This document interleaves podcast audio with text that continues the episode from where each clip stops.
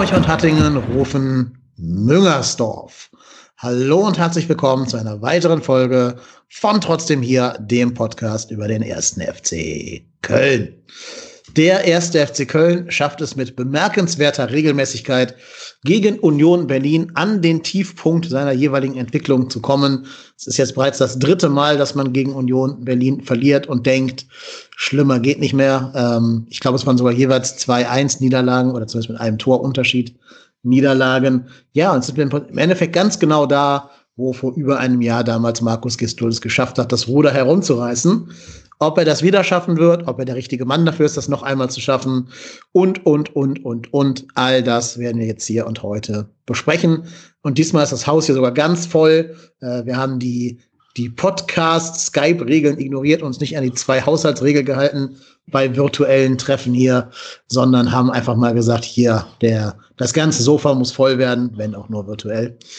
Wie immer zugeschaltet aus dem fernen Hattingen ist der Marco, der Ruhrpott-Tennis. Moin Marco, grüß dich. Hallihallo, hi. Auf einer Skala von 1 bis äh, 2017, wie geht's dir gerade? Was ist denn 2017? Ist 2017 gut oder schlecht? Ja, was war denn 2017? Ach so. äh, ja, also ich weiß es gar nicht, wie aktuell meine, wie ich meine Lage einschätzen würde. Ich bin konsterniert, trifft es, glaube ich, am ehesten. Ich bin einfach fassungslos. Okay, das werden wir gleich noch versuchen, mehr in Worte äh, zu fassen. Aber da wollen wir erstmal noch unsere anderen beiden Gäste vorstellen, damit die auch hier ihre Fassungslosigkeit mit einbringen können. Wie fast immer gegen Union Berlin haben wir uns wieder einen, äh, einen, einen, einen Freund des Hauses eingeladen, der sich sowohl beim FC als auch bei Union Berlin zu Hause fühlt, nämlich den Mars. Moin Mars, grüß dich. Guten Abend. Hi. Schön, dass du da bist. Ähm, wie ist das denn, wenn Union gegen Köln spielt? Schlagen dann da zwei Seelen in deiner Brust oder wegen der Tabellenlage dann doch mehr das Köln-Herz? Also grundsätzlich schon natürlich zwei Seelen äh, oder zwei Herzen gleichzeitig, äh, die da am Schlagen sind. Äh, dass äh, vor diesem Spiel relativ klar war, wer unbedingt die Punkte braucht und wer nicht so ganz dringend. Äh, das ist ja, das ist logisch. Äh, da ist natürlich, hätte ich mir schon gewünscht, dass die Punkte anders verteilt werden. Absolut. Wir uns hm. sowieso auch. Ja, na klar. Ich vermute, das gilt auch für unseren vierten Gast heute. Also ihr merkt, wie gesagt, volles Haus. Hier live am Tisch neben mir, frisch geimpft und gechippt, der P-Rod. Moin, P-Rod. Ja, schönen guten Abend. Ich freue mich hier zu sein und beste Grüße von Bill Gates auch. Ja, ähm, genau. Und die Hintergrundgeräusche, die ihr gerade gehört habt, ist der fünfte Gast. Das ist der Hund, der ist auch da und der äh, erkundet gerade hier die Küche. Also wenn er mal ein bisschen tappern hört, ist das die Tatze des Hundes auf Parkett. Ja, meine Herren, dann sind wir heute hier eine lustige Runde. Und ich denke, wir werden noch einiges zu besprechen haben, so dass es sich äh, lohnt, mit so vielen Leuten auf dieses Thema aus möglichst vielen Blickwinkeln äh, zu schauen. Und ich würde sagen, unser, äh, unser erstes Wort gebührt dem Gast, der auch ein bisschen Ahnung vom Gegner hat, nämlich dem Mars. Ähm, wir schauen mal auf die Aufstellung und da kannst du erstmal mit der Aufstellung von Union Berlin beginnen, Mars. Gab es da irgendwelche Überraschungen, die wir als Köln-Fans vielleicht nicht wahrgenommen haben, weil wir nicht nah genug dran sind oder sowas? Äh, nee, also jetzt kein, keine, keine großen Überraschungen, auf keinen Fall, nein. Also, äh, dass Musa von Anfang an gespielt hat, hat mich ein bisschen überrascht, äh, dass er den Vorzug äh, vor Palo bekommen hat. Ähm, der aber hat aber auch in, in, den letzten, in der letzten Zeit nicht so richtig überzeugt. Äh, Union hat ja auch ein Sturmproblem im Grunde. Es fällt halt bloß nicht so auf. Ähm, und also das wäre vielleicht die größte Überraschung für mich gewesen, ja. Hattest du nicht sogar geschrieben, zwei Vereine, die beide Sebastian Andersson ja. vermissen? Ja, ja so das, ist es. Also das, bei Union ist es natürlich weniger, äh, weniger äh, zutreffend, weil äh, sie es ganz gut aufgefangen bekommen, also besser aufgefangen bekommen, sagen wir es so. Aber da fehlen halt auch, Uja fehlt schon die ganze Saison über und äh, äh, Bojan Palo kommt jetzt gerade erst wieder in fit und äh, Äh, Aibu ist, ist verletzt ähm, jetzt gerade. Also da ist auch gerade ein bisschen Not am Mann, deswegen habe ich das so ein bisschen äh, flachsend gesagt. Wie viele, wie viele Stürmer waren das jetzt? Das sind ungefähr so das Siebenfache vom Kölner Aufgebot, oder? ja, das ist richtig. Ja, man hat ja, ja tatsächlich wegen, wegen Ujas Verletzung äh, den, den Petre äh, Musa noch äh, in, in, der, in, der Halb, äh, in der Winterpause geholt und da habe ich tatsächlich äh, jetzt schon gedacht, na, äh, ob das nicht eine schlaue Idee gewesen wäre des FCs und warum hat der da keine Beziehungen, aber ähm, oder keine Idee, dass man vielleicht irgendwie sich auch mal einen 19-jährigen Kroaten aus der tschechischen Liga leiht. Äh, aber der hat jetzt bis jetzt auch nicht so wahnsinnig überzeugt, muss man ganz ehrlich sagen. Hatte er auch ein paar Chancen jetzt gegen den FC vorher auch nicht so. Die vielleicht hätte die eine oder andere verwandeln können oder müssen. Ist halt auch erst 19. Ja, absolut. Und Gistul auf der anderen Seite hat sich gedacht, ach, Stürmer, Stürmer werden überbewertet. Ja. Genauso wie Flügelspieler oder schnelle Spieler. Und hat sich gedacht, ich erfinde mal hier eben das 4-6-0 und mache hier einen auf Barcelona mit lauter Mittelfeldspielern. Ähm, tja, Pirot, was hast du gedacht? Ja, sorry, was? Sag ich. Nee, ich wollte nur sagen, dass es ja auch gegen Bremen auch schon so war. Also. Ja, weil da zumindest Flügelspieler gespielt haben, ne, mit Jakobs und Thielmann. Die wurden jetzt ja auch noch rausrotiert. Ja, das ja, man hat wirklich jeden zentralen Mittelfeldspieler, der auf, dem, auf der Bank saß oder im Kader ist, äh, nominiert. Pirot, was hast denn du gedacht, als du die Aufstellung gesehen hast? Ich muss ja gestehen, ich, ich, wir haben das Spiel auch zusammen gesehen. Ich fand die Aufstellung an sich nicht das Problem wenn dann Konzept hintersteht. Ne? Also wenn man auch äh, eine klare Spielidee vorgibt, wenn man also sagt, wir stellen unsere spielstärksten Spieler auf, ne, die technisch das be am besten spielen können, die da sich vielleicht durchs Zentrum kombinieren können, vielleicht gab es da irgendeine Ausrichtung, dann hätte das vielleicht Sinn machen können. Also sehr viel Konjunktiv oder Plusquamperfekt oder was man auch immer jetzt einsetzen will. Ähm, Problem ist, wenn man halt das alte System einfach weiter spielt, das auf Flanken ausgelegt ist, aber da keiner ist. Ne?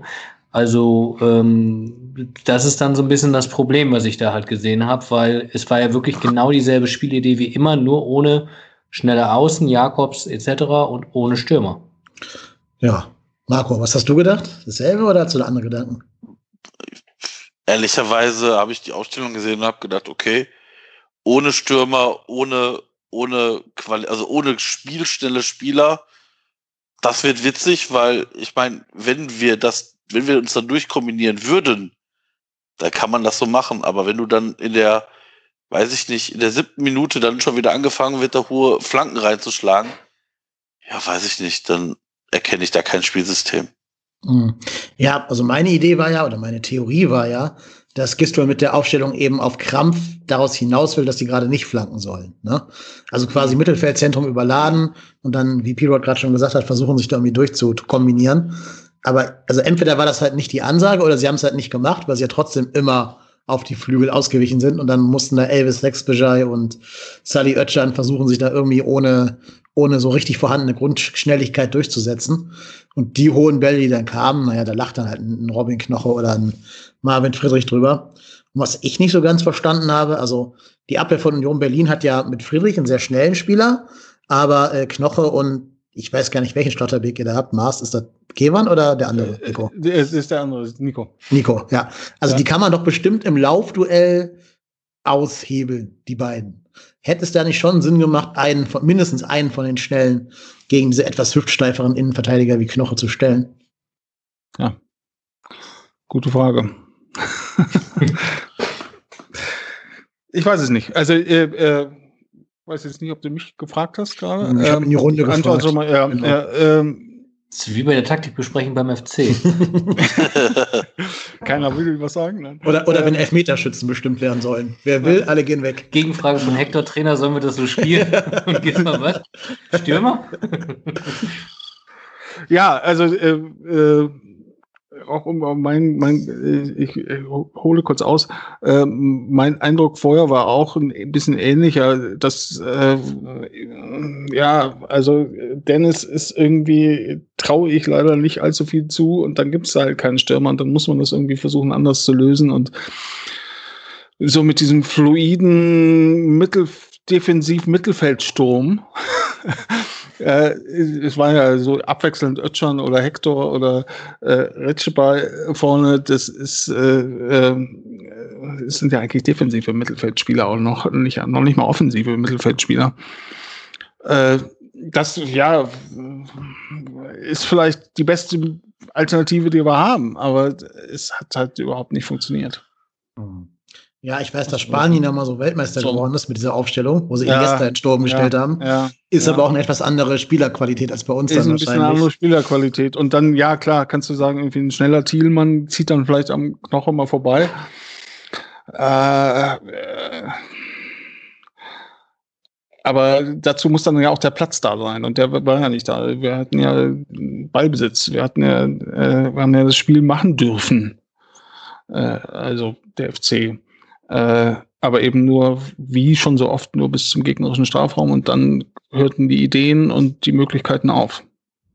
Ja, ganz genau. Ja, ja. ich habe auch das Gefühl gehabt, dass Union uns das Spiel hat machen lassen, weil die gemerkt haben, dass, dass ich sag mal, bis so fünf Meter von dem Strafraum vom FC, äh, von, von Union gar nicht schlecht aussah.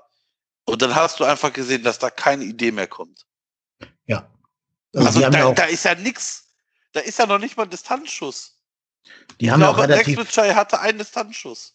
Ja, und, und Salis Chancen. Das war so die einzig rausgespielte ja, Chance. Die, die, war, die war richtig ich vermute gut. mal, die war so das Muster, wie es hätte laufen sollen, wenn es denn funktioniert mhm. hätte. Aber hat ja nur ein einziges Mal überhaupt zu einer Chance geführt, äh, geführt. Und dann ist das natürlich sehr, sehr wenig in so einem Spiel. Aber klar, ihr habt, glaube ich, recht. Union hat uns den Ball einfach gegeben. Wir hatten irgendwie, ich glaube, über 60 Prozent Ballbesitz. Äh, und wie immer in der Saison haben wir wieder festgestellt, mit Ballbesitz können wir nichts anfangen. Ja. Was umso erstaunlicher ist, weil wir haben ja schon alle spielstarken Spieler auf dem Platz gehabt, ne, mit Max Meyer, Skiri, Jakobs, äh, Quatsch, nicht Jakobs, Jonas Hector meine ich. Ähm, da hast ja schon einiges an, an Spielintelligenz auf dem Platz, aber irgendwie, es fügt sich kein, kein Gesamtbild daraus. Ja, ich fand das bezeichnendste ja wirklich an dem ganzen Spiel das Interview mit Hector nach dem Spiel. Ja, der auch. wirklich äh, ist ja ein cleverer Typ, der sichtlich bemüht war, da jetzt nicht irgendwie was äh, so komplett frustriert rauszuhauen. An seinen Augen hast ja. du gesehen, dass er wirklich gar keinen Bock mehr hatte. Hat er auch gesagt, ne, ich habe gerade 60 Minuten gespielt, was soll ich hier über einen Trainer reden?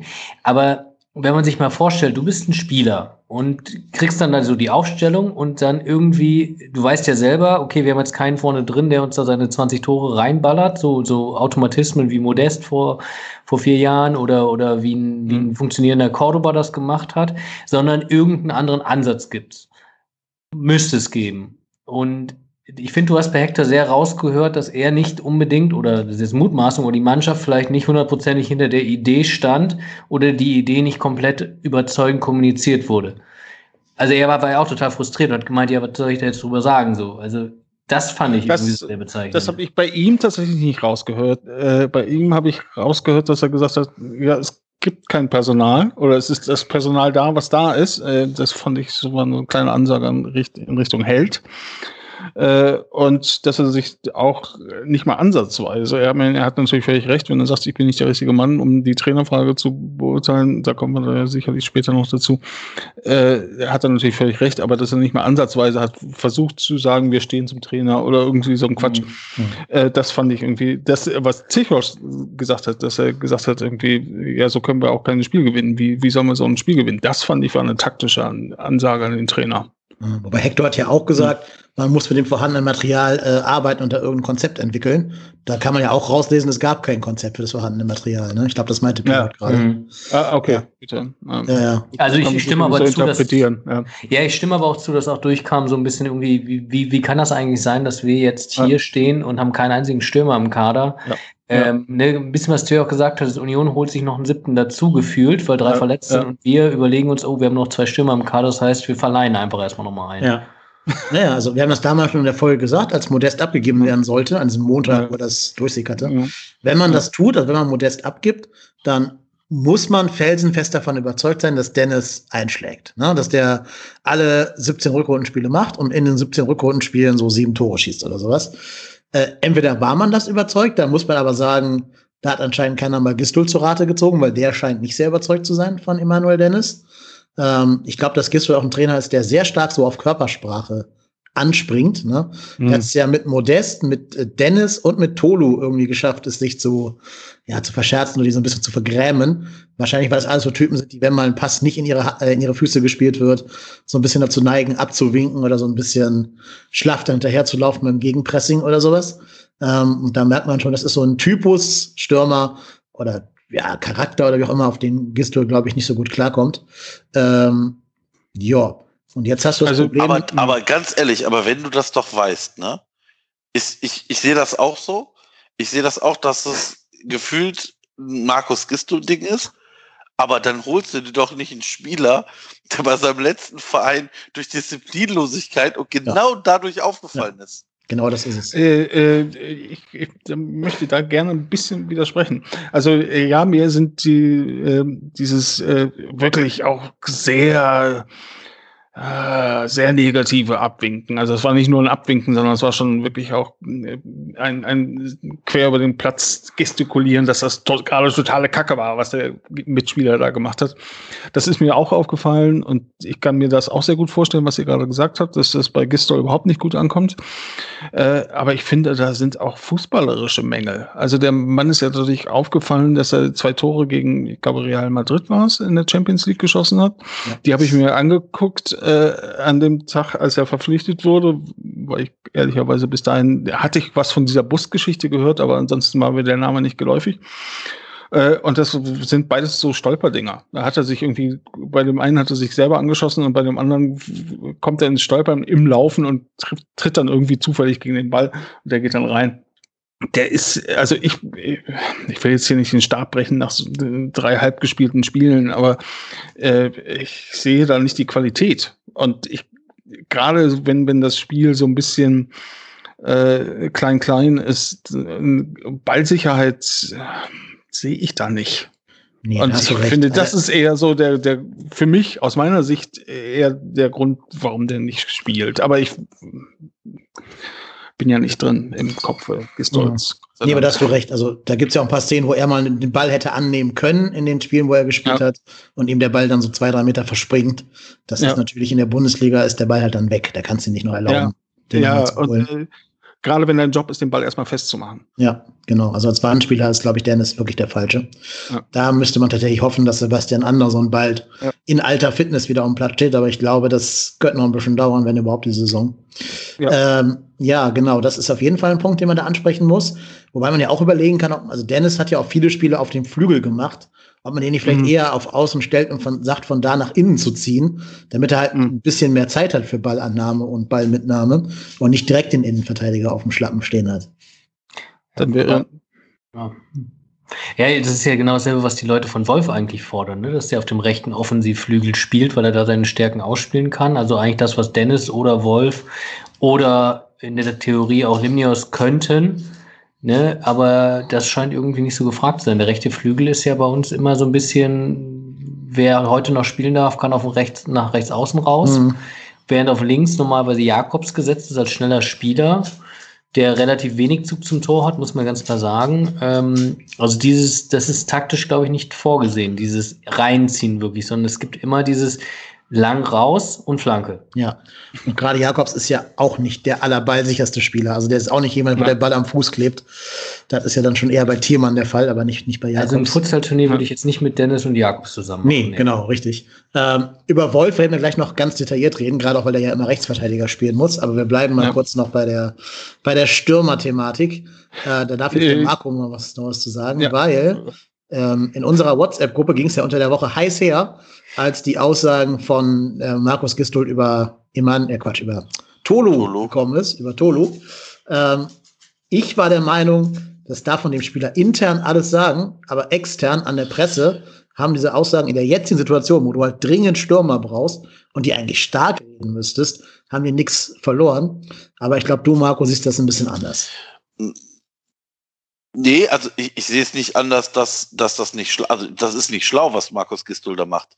Ich bin ja voll bei dir, dass man, dass es sinnvoller wäre, den Spieler, ob der nun Emanuel Dinnes oder Tolu Akodara heißt, völlig egal, stark zu reden.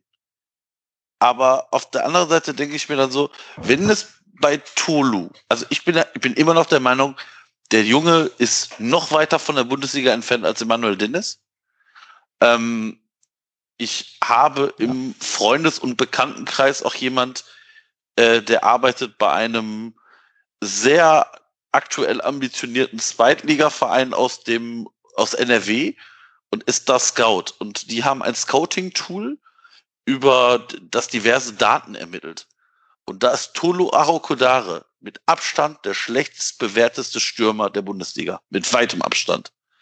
Und natürlich so ein Tool ist ein Datentool. Und dann habe ich den irgendwann mal gefragt bei, äh, bei auch bei einem, bei einem Treffen so in aus Entfernung draußen, ähm, was er denn ob er, ob er den mal wirklich beobachtet hat. Und dann hat er gesagt, ja, wir haben den auch beobachtet, natürlich nicht in Lettland, sondern als der dann jetzt beim FC war. Und der sagt auch, der Junge ist so weit weg von Bundesliga, sogar relativ weit weg von zweiter Liga. Und aber das heißt aber nicht, dass du den jetzt jedes Mal da abflamen musst. Wenn der natürlich jetzt wirklich disziplinarisch dann auch noch durchhängt, dann muss man sich die Frage, dann muss man sich die Frage stellen, warum? Der Junge ist was, 19? Der hat bisher in Lettland gespielt oder 20, der hat bisher in Lettland gespielt, kommt hier nach Deutschland und kriegt jetzt nicht die Riesen, also der hat noch keine wirkliche Chance bekommen.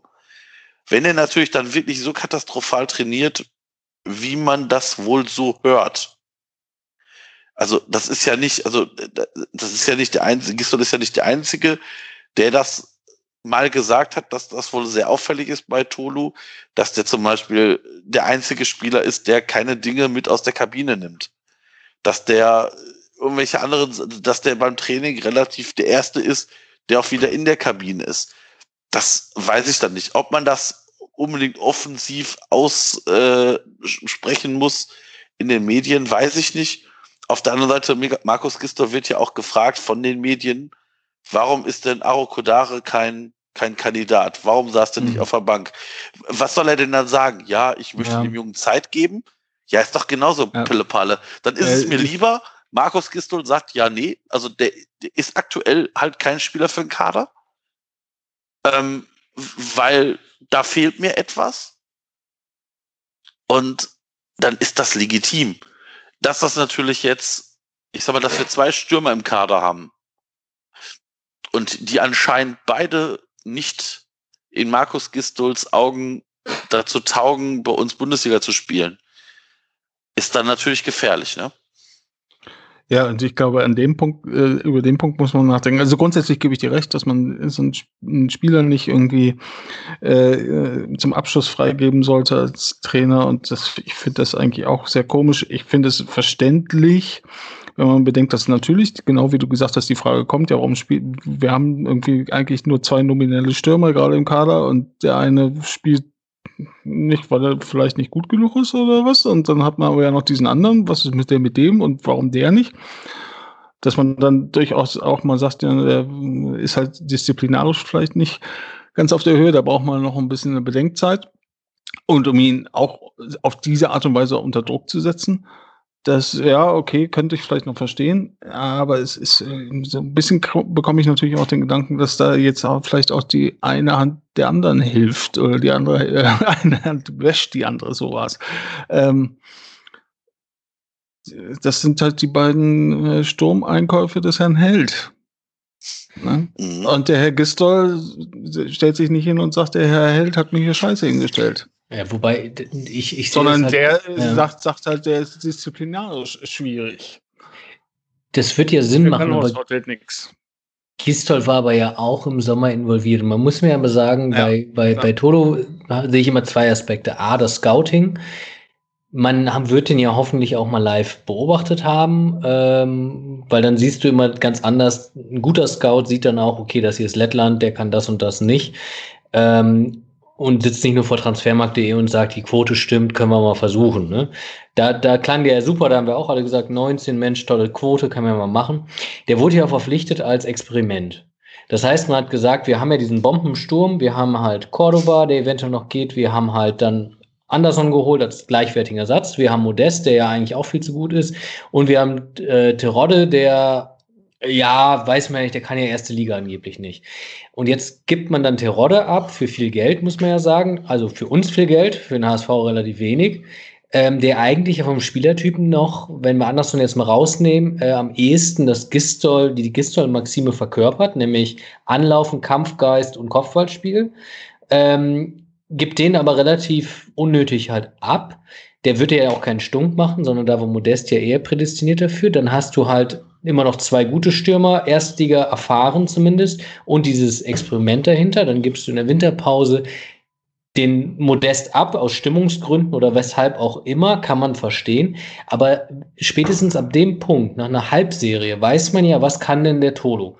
Ist der wirklich einer, der uns als Backup-Stürmer hilft? Oder ist der eigentlich eher einer, wo man sagt, okay, zweite Liga, das, das muss ein Trainer, das muss ein Sportdirektor, muss das nach einem halben Jahr, nach einem halben Jahr ja. einschätzen können. Ja. Und das ja. verstehe ich nicht, warum da nicht anders agiert wurde, weil auch wenn Modest kurzfristig dann abgegeben wurde, du musst ja wirklich da ja schon einen Plan in der Hinterhand gehabt haben. Irgendwie zu sagen, okay, wir haben die beiden Stürmer und Tolo, das bringt eigentlich nichts, aber wir können es mal probieren als Brechstange. Dann kannst du ja nicht sagen, okay, dann lassen wir noch einen gehen und holen dann einen komplett anderen Stürmertypen mit Dennis, der wirklich eher über die, die Außen kommt.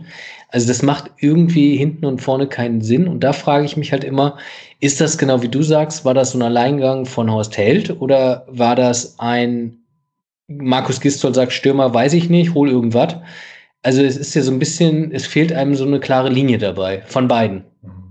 Ja, ich will noch zwei, drei Dinge sagen. Ähm, wir hatten ja damals auch Kontakt zu dem Pressesprecher von Valmieras FK. Mhm. Der hat ja zum Beispiel Tolu auch charakterlich sehr gelobt. Ne? Also mhm. Der scheint okay. da jetzt nicht als Diva aufgefallen zu sein in, in mhm. Lettland.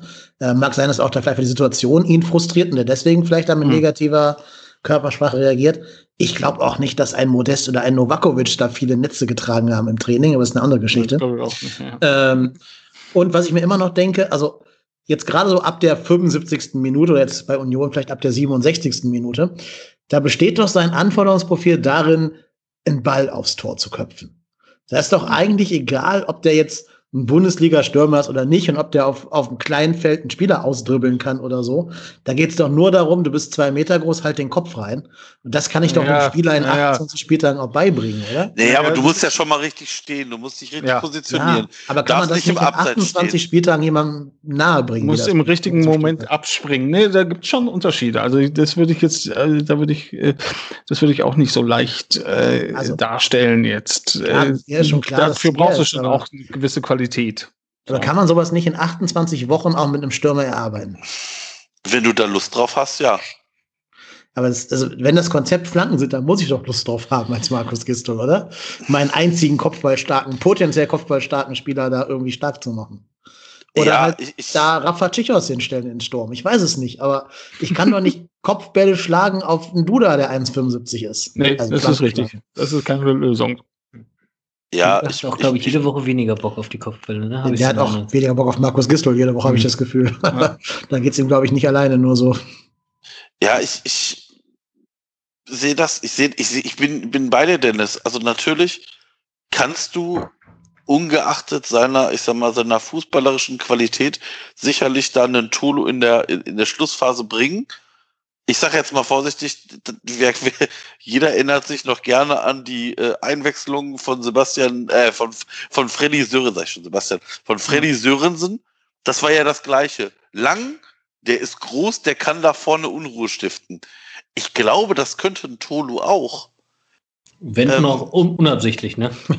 genau, also, also einfach nur, einfach nur Präsenz im Strafraum zu haben und, und wenn der nur halt einen Spieler bindet ähm, aber ich, ich verstehe da, ich verstehe das ganze Spielsystem von Markus Gistol aktuell nicht. Nee, und was Doch, ich verstehe das sehr gut, ich verstehe es sehr gut, aber nur die ersten zwei Drittel des Spielfelds und dann. Ja, gut, ja, okay, ja, gut, die ersten kein, zwei Drittel kein, des Spielfelds. Ja, ja und genau. dann, dann gibt es, glaube ich, kein Konzept mehr. Ja, ja aber das ja auch ist dazu ja das kommt, Entscheidende. Was ja auch dazu kommt, ja. die Flanken, die kommen, haben ja auch keine hohe Qualität. Ne? Also äh, ja. der Pirot hat beim Gucken gesagt, die beste Flanke kam von Rafa Zichos, der sich einfach nach vorne gewagt hat. Zweimal. Oder zweimal. Das sagt ja auch schon wieder alles, ne? wenn dein Innenverteidiger die besten Flanken schlägt. Genau, weil der die einfach nicht das ist ja das zweite Problem. Es geht ja nicht nur darum, dass du Flanken schlägst, sondern das war so typisch Jakobs, äh, Blick nicht nach oben, sondern nur auf den Ball, einfach hoch rein. Ja. Wo Union dann jedes Mal ja gesagt hat, ja danke, Gegenangriff. Ja. Während halt Zichos mit seiner eventuell auch Technik einfach eine relativ tiefe äh, äh, Flugbahn hatte, ne? Mit sehr viel Effet, reingestellt. Ich fand die wirklich nicht schlecht, die Flanken. Das hat er wirklich gut gemacht, fand ich. Ja. Und das war ein anderer Ansatz. Das sind Bälle, die auch ein Duda, glaube ich, mit der Brust, äh, mit einer Direktabnahme verarbeiten könnte. Aber wenn du den natürlich in den Kopfball gegen Knoche schickst, also da kann ich auch verstehen, dass du da jedes Mal in der 70. wenn er raus muss, da äh, erstmal irgendwie die, die Wasserflasche durch die Kabine schmeißt. Das macht ja auch keinen Spaß. Ja. Ja, absolut. Ähm, was ich halt auch denke, mit diesem Aufstellungsroulette werden auch viele Spieler ihrer Stärken und Qualitäten beraubt. Also gerade eben äh, André Duda muss eigentlich eine Etage tiefer spielen und muss irgendeinen Zielspieler vor sich haben und nicht selber der Zielspieler sein. Und, und damit wäre ich beim nächsten äh, Unterthema dieses, dieses Oberthemas Aufstellung. Marius Wolf als Rechtsverteidiger ist eine, mhm. eine Lose-Lose-Situation. Er verliert sein offensives Gefahrenpotenzial. Er sieht jede Woche dumm aus gegen gelernte Stürmer, weil er halt nun mal kein gelernter Außenverteidiger ist.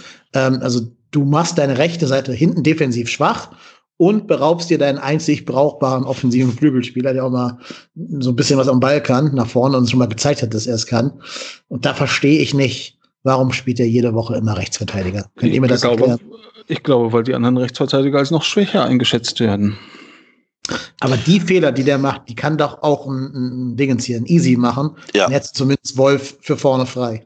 Das ja. sehe ich, also das, das sehe ich auch so. Also ich, ich finde auch, dass Marius Wolf es nicht besser macht als die, die da vorher gespielt haben. Ob es ein Benno Schmitz, ob es ein Easy ist, wer auch immer. Also ich sehe auf rechts außen Marius Wolf das, was der Dennis sagt, du, du, du, beraubst dir deiner sämtlichen offensiven Möglichkeiten. Und was, was du dann ganz oft hast, dann ist Wolf mal mit nach vorne und der Gegner, der, die sind ja nicht dumm. Was, die, da ist jeder Angriff über, über Wolf nachgegangen. Weil die wussten, mhm. der läuft hier sich die Lunge aus dem Hals, da können wir den jetzt mal schön anspielen nochmal.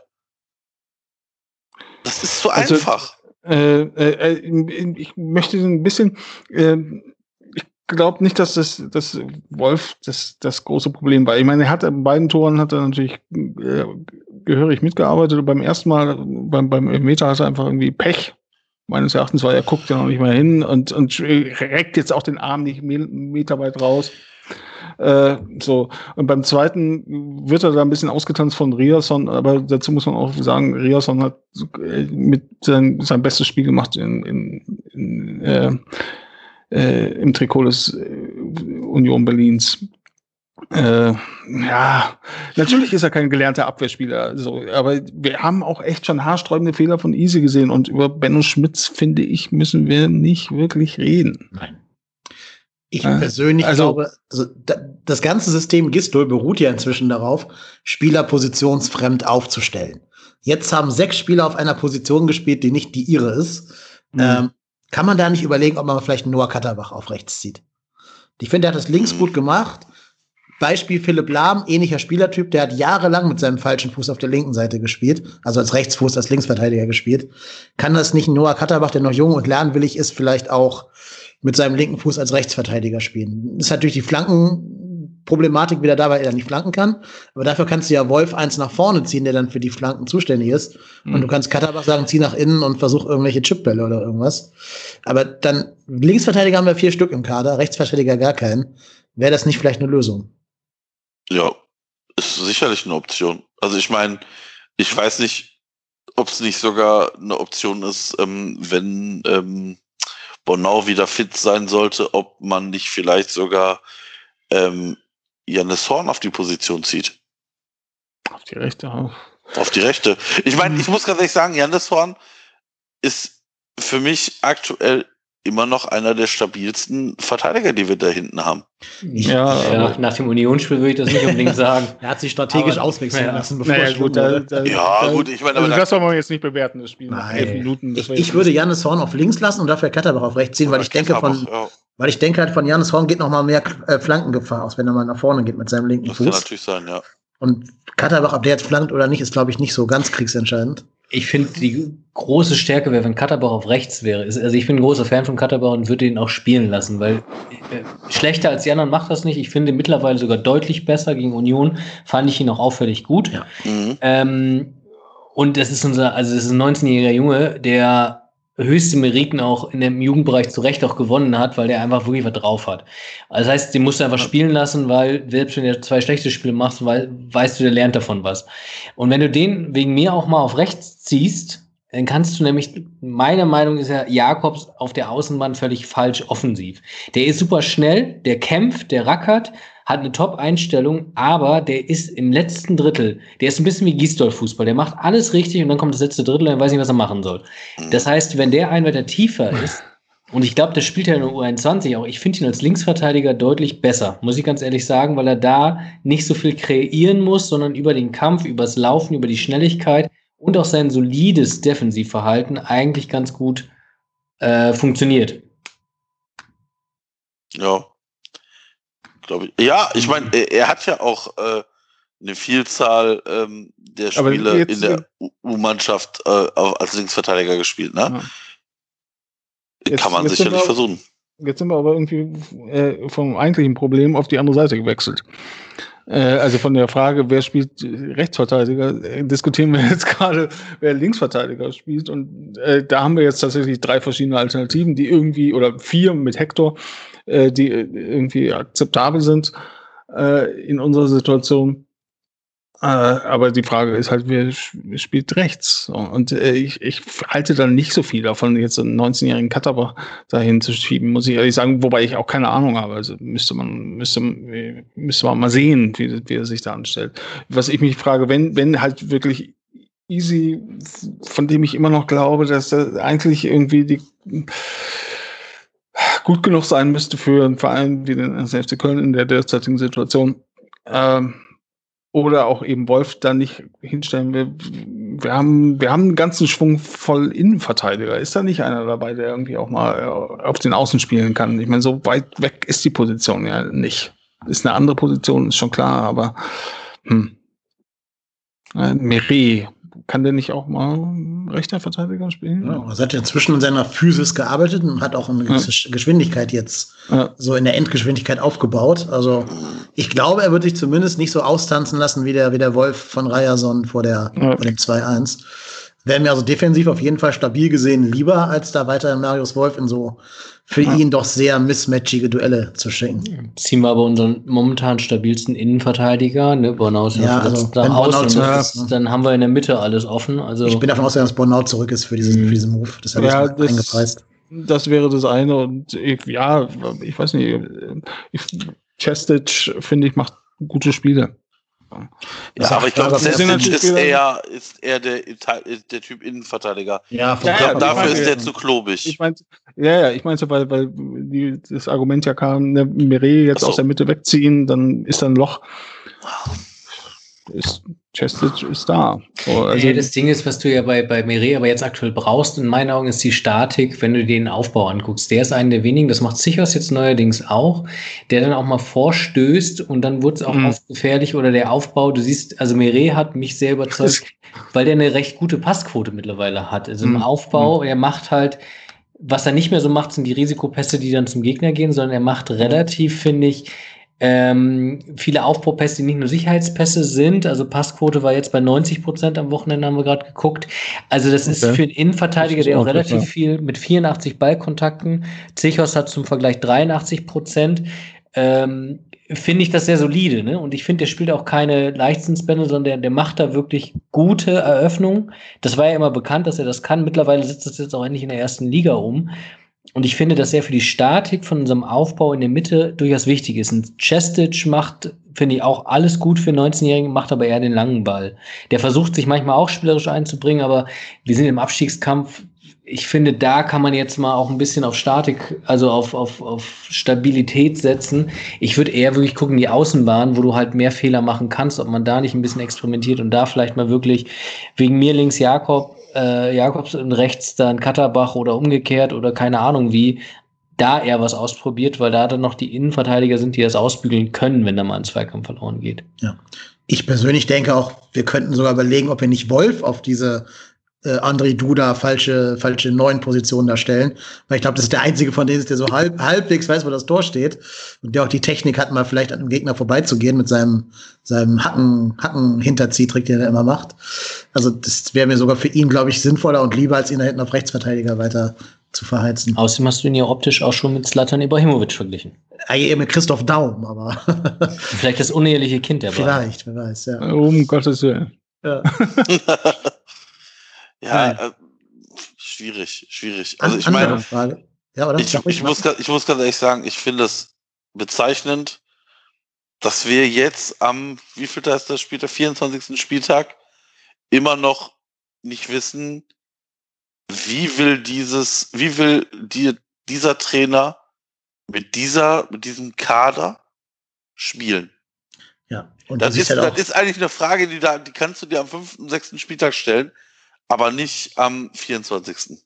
und du siehst eben auch, wie schlecht der Kader zusammengestellt ist, dass wir jetzt hier über Noah Katterbach als Rechtsverteidiger diskutieren, als Marius Wolf als falsche Neun und so weiter. Also allein, dass da sechs Spieler positionsfremd gespielt haben, sagt ja einiges über die Zusammenstellung deines Kaders aus. Aber Ja. das ist ja interessant, Marco hat ja komplett recht. Wir werden jetzt gegen Dortmund, das kennen wir ja schon, wir stehen mit dem Rücken genau. zur Wand. Gisdol wird wieder irgendeinen Aktionismus machen, irgendwas Neues probieren. Das heißt, ich bin mir relativ sicher, dass wir wieder eine komplett andere Aufstellung sehen am, am. Fünferkette. Marvo, Marvin Obutz vorne drin. Fünferkette. Ja, das ist äh, Marvin Obutz ist ja nochmal so ein Thema. Äh, äh, da ist ein ganz großes Fragezeichen, warum spielt er nicht überhaupt? Also warum wird er nicht ausprobiert? Wir haben keine Stürmer, wir haben, oder die Stürmer, die wir haben, funktioniert nicht. Er funktioniert, klar, deutlich tiefer spielend, also liegentechnisch deutlich tiefer spielend äh, und ist auch erst 19 und müsste man mal ausprobieren und vielleicht funktioniert es auch nicht, weil er noch zu jung ist oder weil er vielleicht nicht gut genug ist. Aber ausprobieren müsste man es ja mal. Er wird- Ist ja noch nicht mehr im Kader. Da ist also irgendwas anderes. Also ich habe, da gibt's ja, gab's ja Berichte, dass da irgendwie das irgendwie um so eine, so eine ähm, Vertragssituation geht, der weil der Vertrag, im, ich glaube im Sommer, glaube ich, jetzt ausläuft. Ne? Ja. Äh, und, und er wohl kokettiert und solche Sachen, äh, ohne dass ich jetzt weiß, was davon stimmt oder nicht. Das wäre natürlich sehr, sehr ärgerlich und wäre dann aber auch wirklich jetzt allerhöchste Eisenbahn für den Manager dafür zu sorgen, dass es irgendwie mal funktioniert. Ja, da lässt man sich sehr Damit viel der, mal, Zeit. Ja. damit der mal eingesetzt werden kann. Ne? Weil ich, Ja, absolut. Und das mit dem Vertrag als Argument, naja, also Sally Oetschan hat auch keinen gültigen Vertrag über die Saison hinaus bei uns und der spielt. Ne? Also ja, aber vielleicht gibt es da ein anderes, anderes Verständnis oder eine andere einen Stand in den Gesprächen miteinander. Mhm. Oder man sagt vielleicht, okay, Sally, du gehst, äh, was auch immer. Ob ich das gut finde oder nicht, ist eine andere Frage, aber man ist sich da vielleicht einiger. Ja, vielleicht Nee, will man Robots auch nicht ins Schaufenster stellen. Es Ne? ist ja auch eine Marke, Ja. also eine, eine rein, da kommt dann der Manager, ne? Wenn du einen Spieler hast, Sadi Özcan, der verdient keine Ahnung was, ähm, einen normalen Erstligavertrag.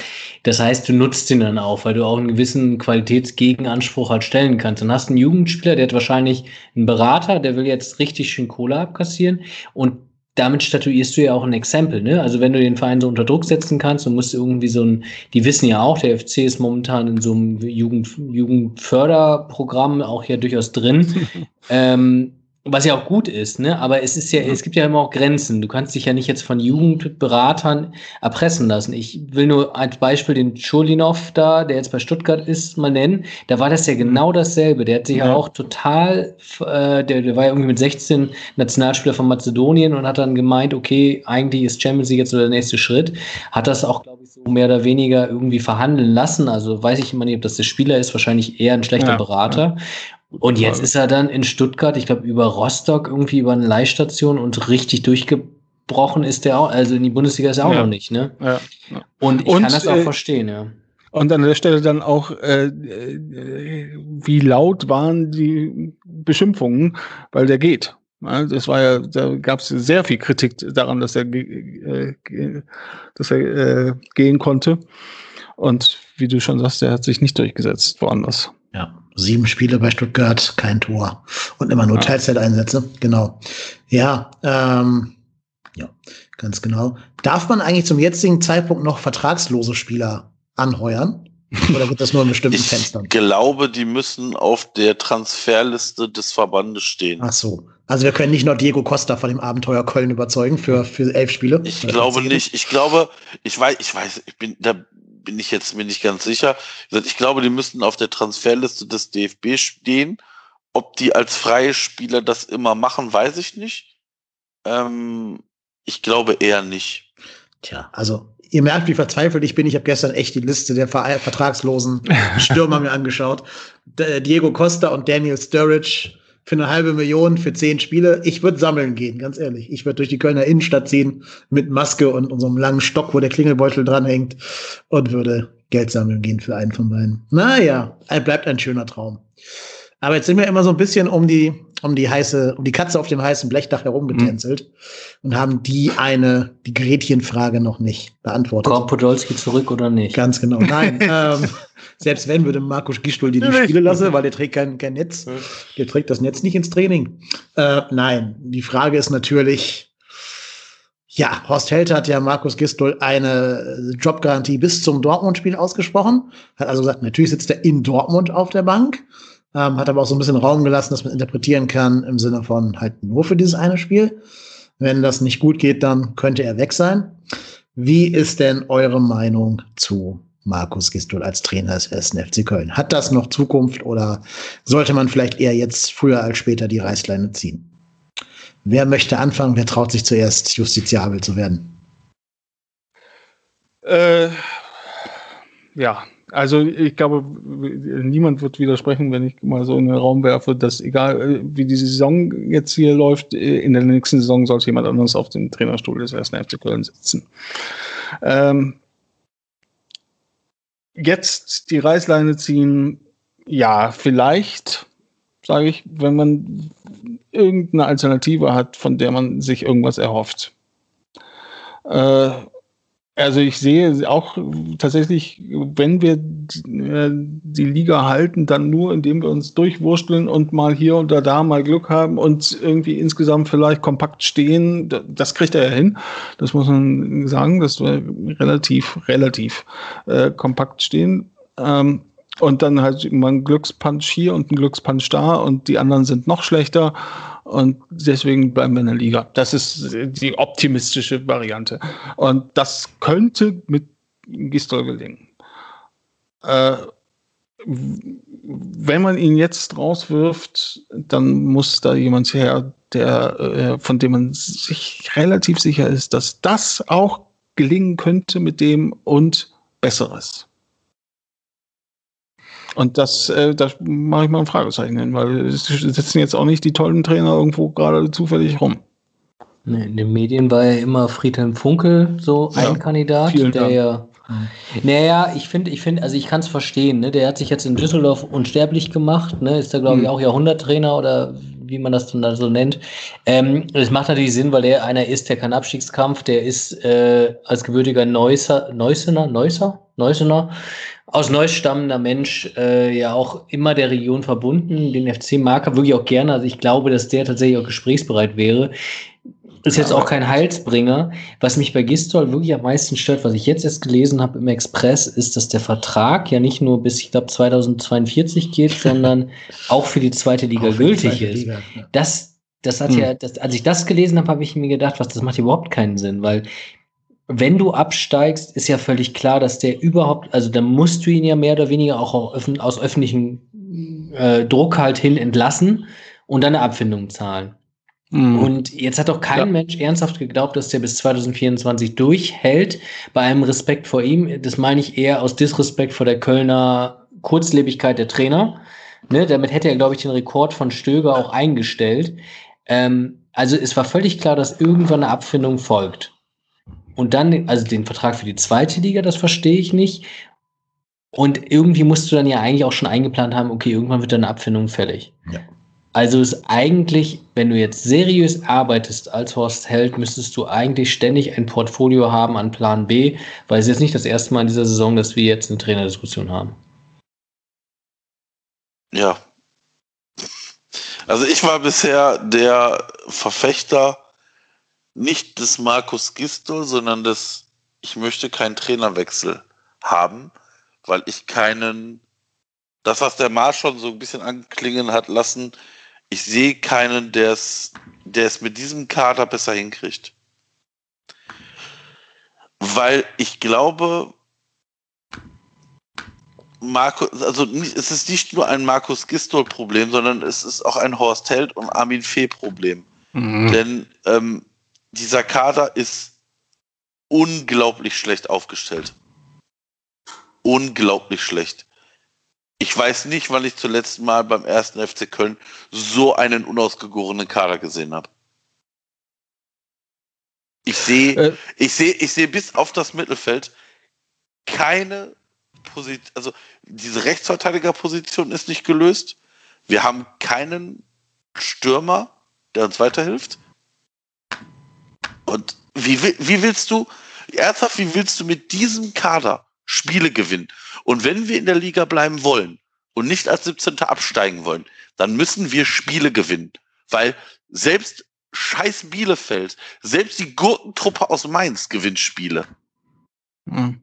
Und, nicht und sind, das sind jetzt leider zwei Mannschaften, die sich gerade stabilisiert haben. Ich wollte noch genau. kurz, kurz sagen, äh, weil du mich gerade quasi zitiert hast, dass ich sage, äh, äh, ein anderer kann es nicht besser machen. Ähm, das würde ich so nicht sagen. Ich will nur sagen, wenn da jetzt das Pferd gewechselt wird, dann muss man auch sich sicher sein, dass das andere Pferd äh, besser ist. Äh, und nicht irgendwie sagen, naja, neuer Impuls, Puls reicht schon. Ja, das, und da habe ich halt die Angst, dass das bei unserer Vereinsführung äh, und unserer sportlichen Führung dann ist eher so die Denke ist. Hauptsache neuer Impuls. Das wäre mir halt echt zu wenig. Hm. Ja, vor allen Dingen, ich habe das gerade schon mal so ein bisschen angedeutet. Bei Gistol liegen ja auch gewisse Kapitale, die wir in der Mannschaft haben, brach. Also du schneidest André Duda vom Spiel ab durch seine Position mhm. so weit vorne. Über Marius Wolf haben wir jetzt sehr lange gesprochen. Ich glaube auch, dass ein anderer Trainer, der vielleicht ein bisschen mehr zugeht auf die Leute, aus dem Emanuel Dennis schon noch was rausholen kann. Ähm, aber das ist doch eigentlich, das ist doch eigentlich Gistols Stärke. Also äh, mit den Spielern man, umgehen. Der, er, ist, er ist der Kumpel, er ist äh, der Freund und der Vater ja, und ja. Äh, der, der, das ist seine Stärke, eigentlich die Leute zu berühren und mitzunehmen. Aber ich finde, er macht das nur mit seinen Lieblingsspielern. Also er hat so Spieler, die dürfen mhm. alles bei ihm. Zichos und mhm. Wolf gehören da zum Beispiel zu. Die können jede Woche ein Gegentor verschulden und werden immer in den Arm genommen. Während halt zum Beispiel Easy Bue nach dem allerersten Fehlpass mhm. ausgewechselt wird. Ja. Ne, oder auch andere Spieler, die dann mal ich, ich glaube, er sitzen. Ich glaube ich glaube nicht, dass er Lieblingsspieler, also ich finde, Wolf ist einer unserer besten Spieler technisch und dass er den jede Woche aufstellt, verstehe ich. Äh, aber er hat halt, wie du sagst, Easy fliegt halt sofort raus. Er hat so Anti-Spieler. Ja. Das ist, glaube ich, eher so mein, mein, mein Eindruck zumindest, dass Spieler, es Spieler gibt, die bei ihm wirklich einfach nicht, nicht äh, funktionieren. Gar nicht. Ja, Keine Chance haben. Ja, sehe ich genauso. Und ja, ich glaube, da könnte jemand durch neue Ansprachen noch mal ein paar äh, Kräfte freisetzen bei manchen Spielern. Und wenn es halt nur, also es muss ja nur für zehn Spiele reichen. Muss sich ja nicht in die nächste Saison reintragen diese Ansprache. Mhm. Also eigentlich brauchen wir jetzt noch mal so ein Gistol wie vor einem Jahr. Ne? Also so ein, so ein Typen, der kommt und acht von zehn Spielen gewinnt. Ähm, Aber der hat auch, äh, Moment, der hat die ersten zwei oder drei hat er verloren. Er hat gegen Union und, äh, und Leipzig, Leipzig, verloren, ne? Genau. Ja. Und dann ja, gut, begann, Leipzig. dann begann Leipzig. Aber Union war, war ein furchtbares Spiel vom FC. Ja, ja wie gesagt, Union ja. ist immer der Tiefpunkt der jeweiligen Trainerdiskussion bei uns. Und meistens kommt danach der Lichtblick. Meistens kommt danach das Spiel ja dann, wo es dann wieder knallt. War das nicht in der Hinserie auch schon so? So, danach kam ja dann Dortmund. Auch Dortmund. gewonnen, genau. Mhm. Ja. ja.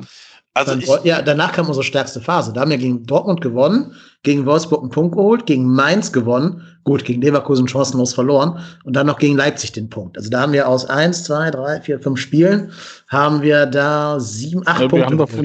Wir haben noch von, von elf Spielen acht gewonnen oder sowas dann. Nee, er meint jetzt in der Hinrunde dieser Saison. In der Hinrunde jetzt. Ach so, diese Hinrunde. Ja, ah, okay, Entschuldigung. Genau, da haben wir, noch, ja. nee, nee, da haben wir, da haben wir genau Dortmund und äh, ja. Mainz ja besiegt und jeweils einen Punkt gegen Wolfsburg und äh, Leipzig geholt.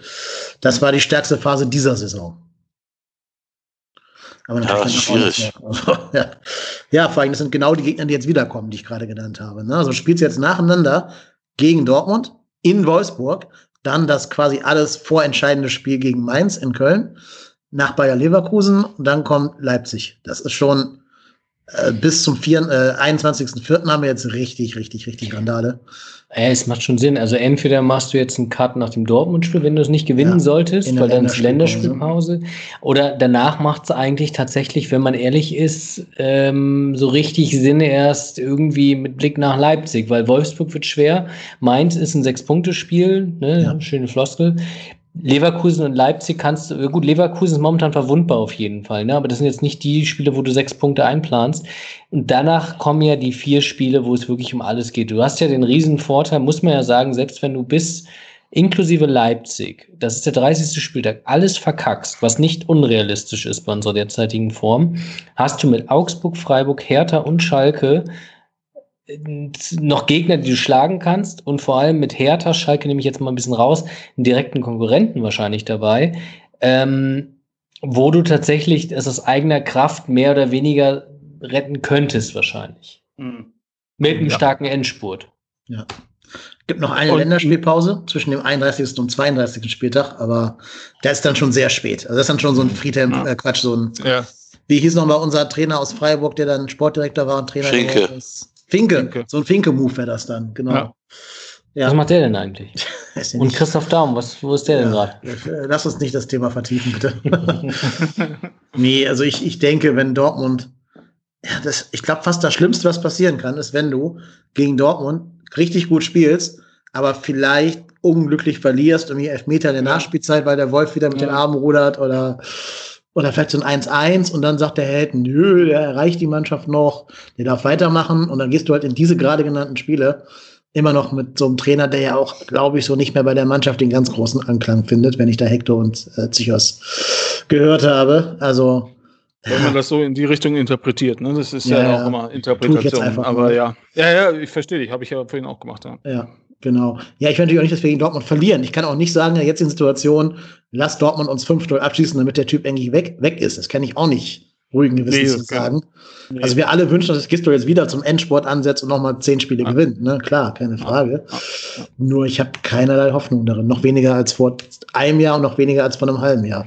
Wobei wir dann ja natürlich immer am besten waren, wenn wir alle gesagt haben, okay, Ja, ja. jetzt ist Ja. eigentlich Feierabend. Eigentlich müssten wir alle jetzt safe Fünfer auf Köln Also- setzen, aufs Heimsieg. also die Spiele gegen Dortmund und gegen, wer kommt da noch alles? Leverkusen und äh, Wolfsburg, Mainz, Wolfsburg. Leverkusen, Leipzig. ja, äh, genau, Leipzig, das sind die Spiele, wo man eigentlich hoffen kann, dass man danach punktet, äh, weil gegen Mainz und Hertha werden wir auf jeden Fall verlieren.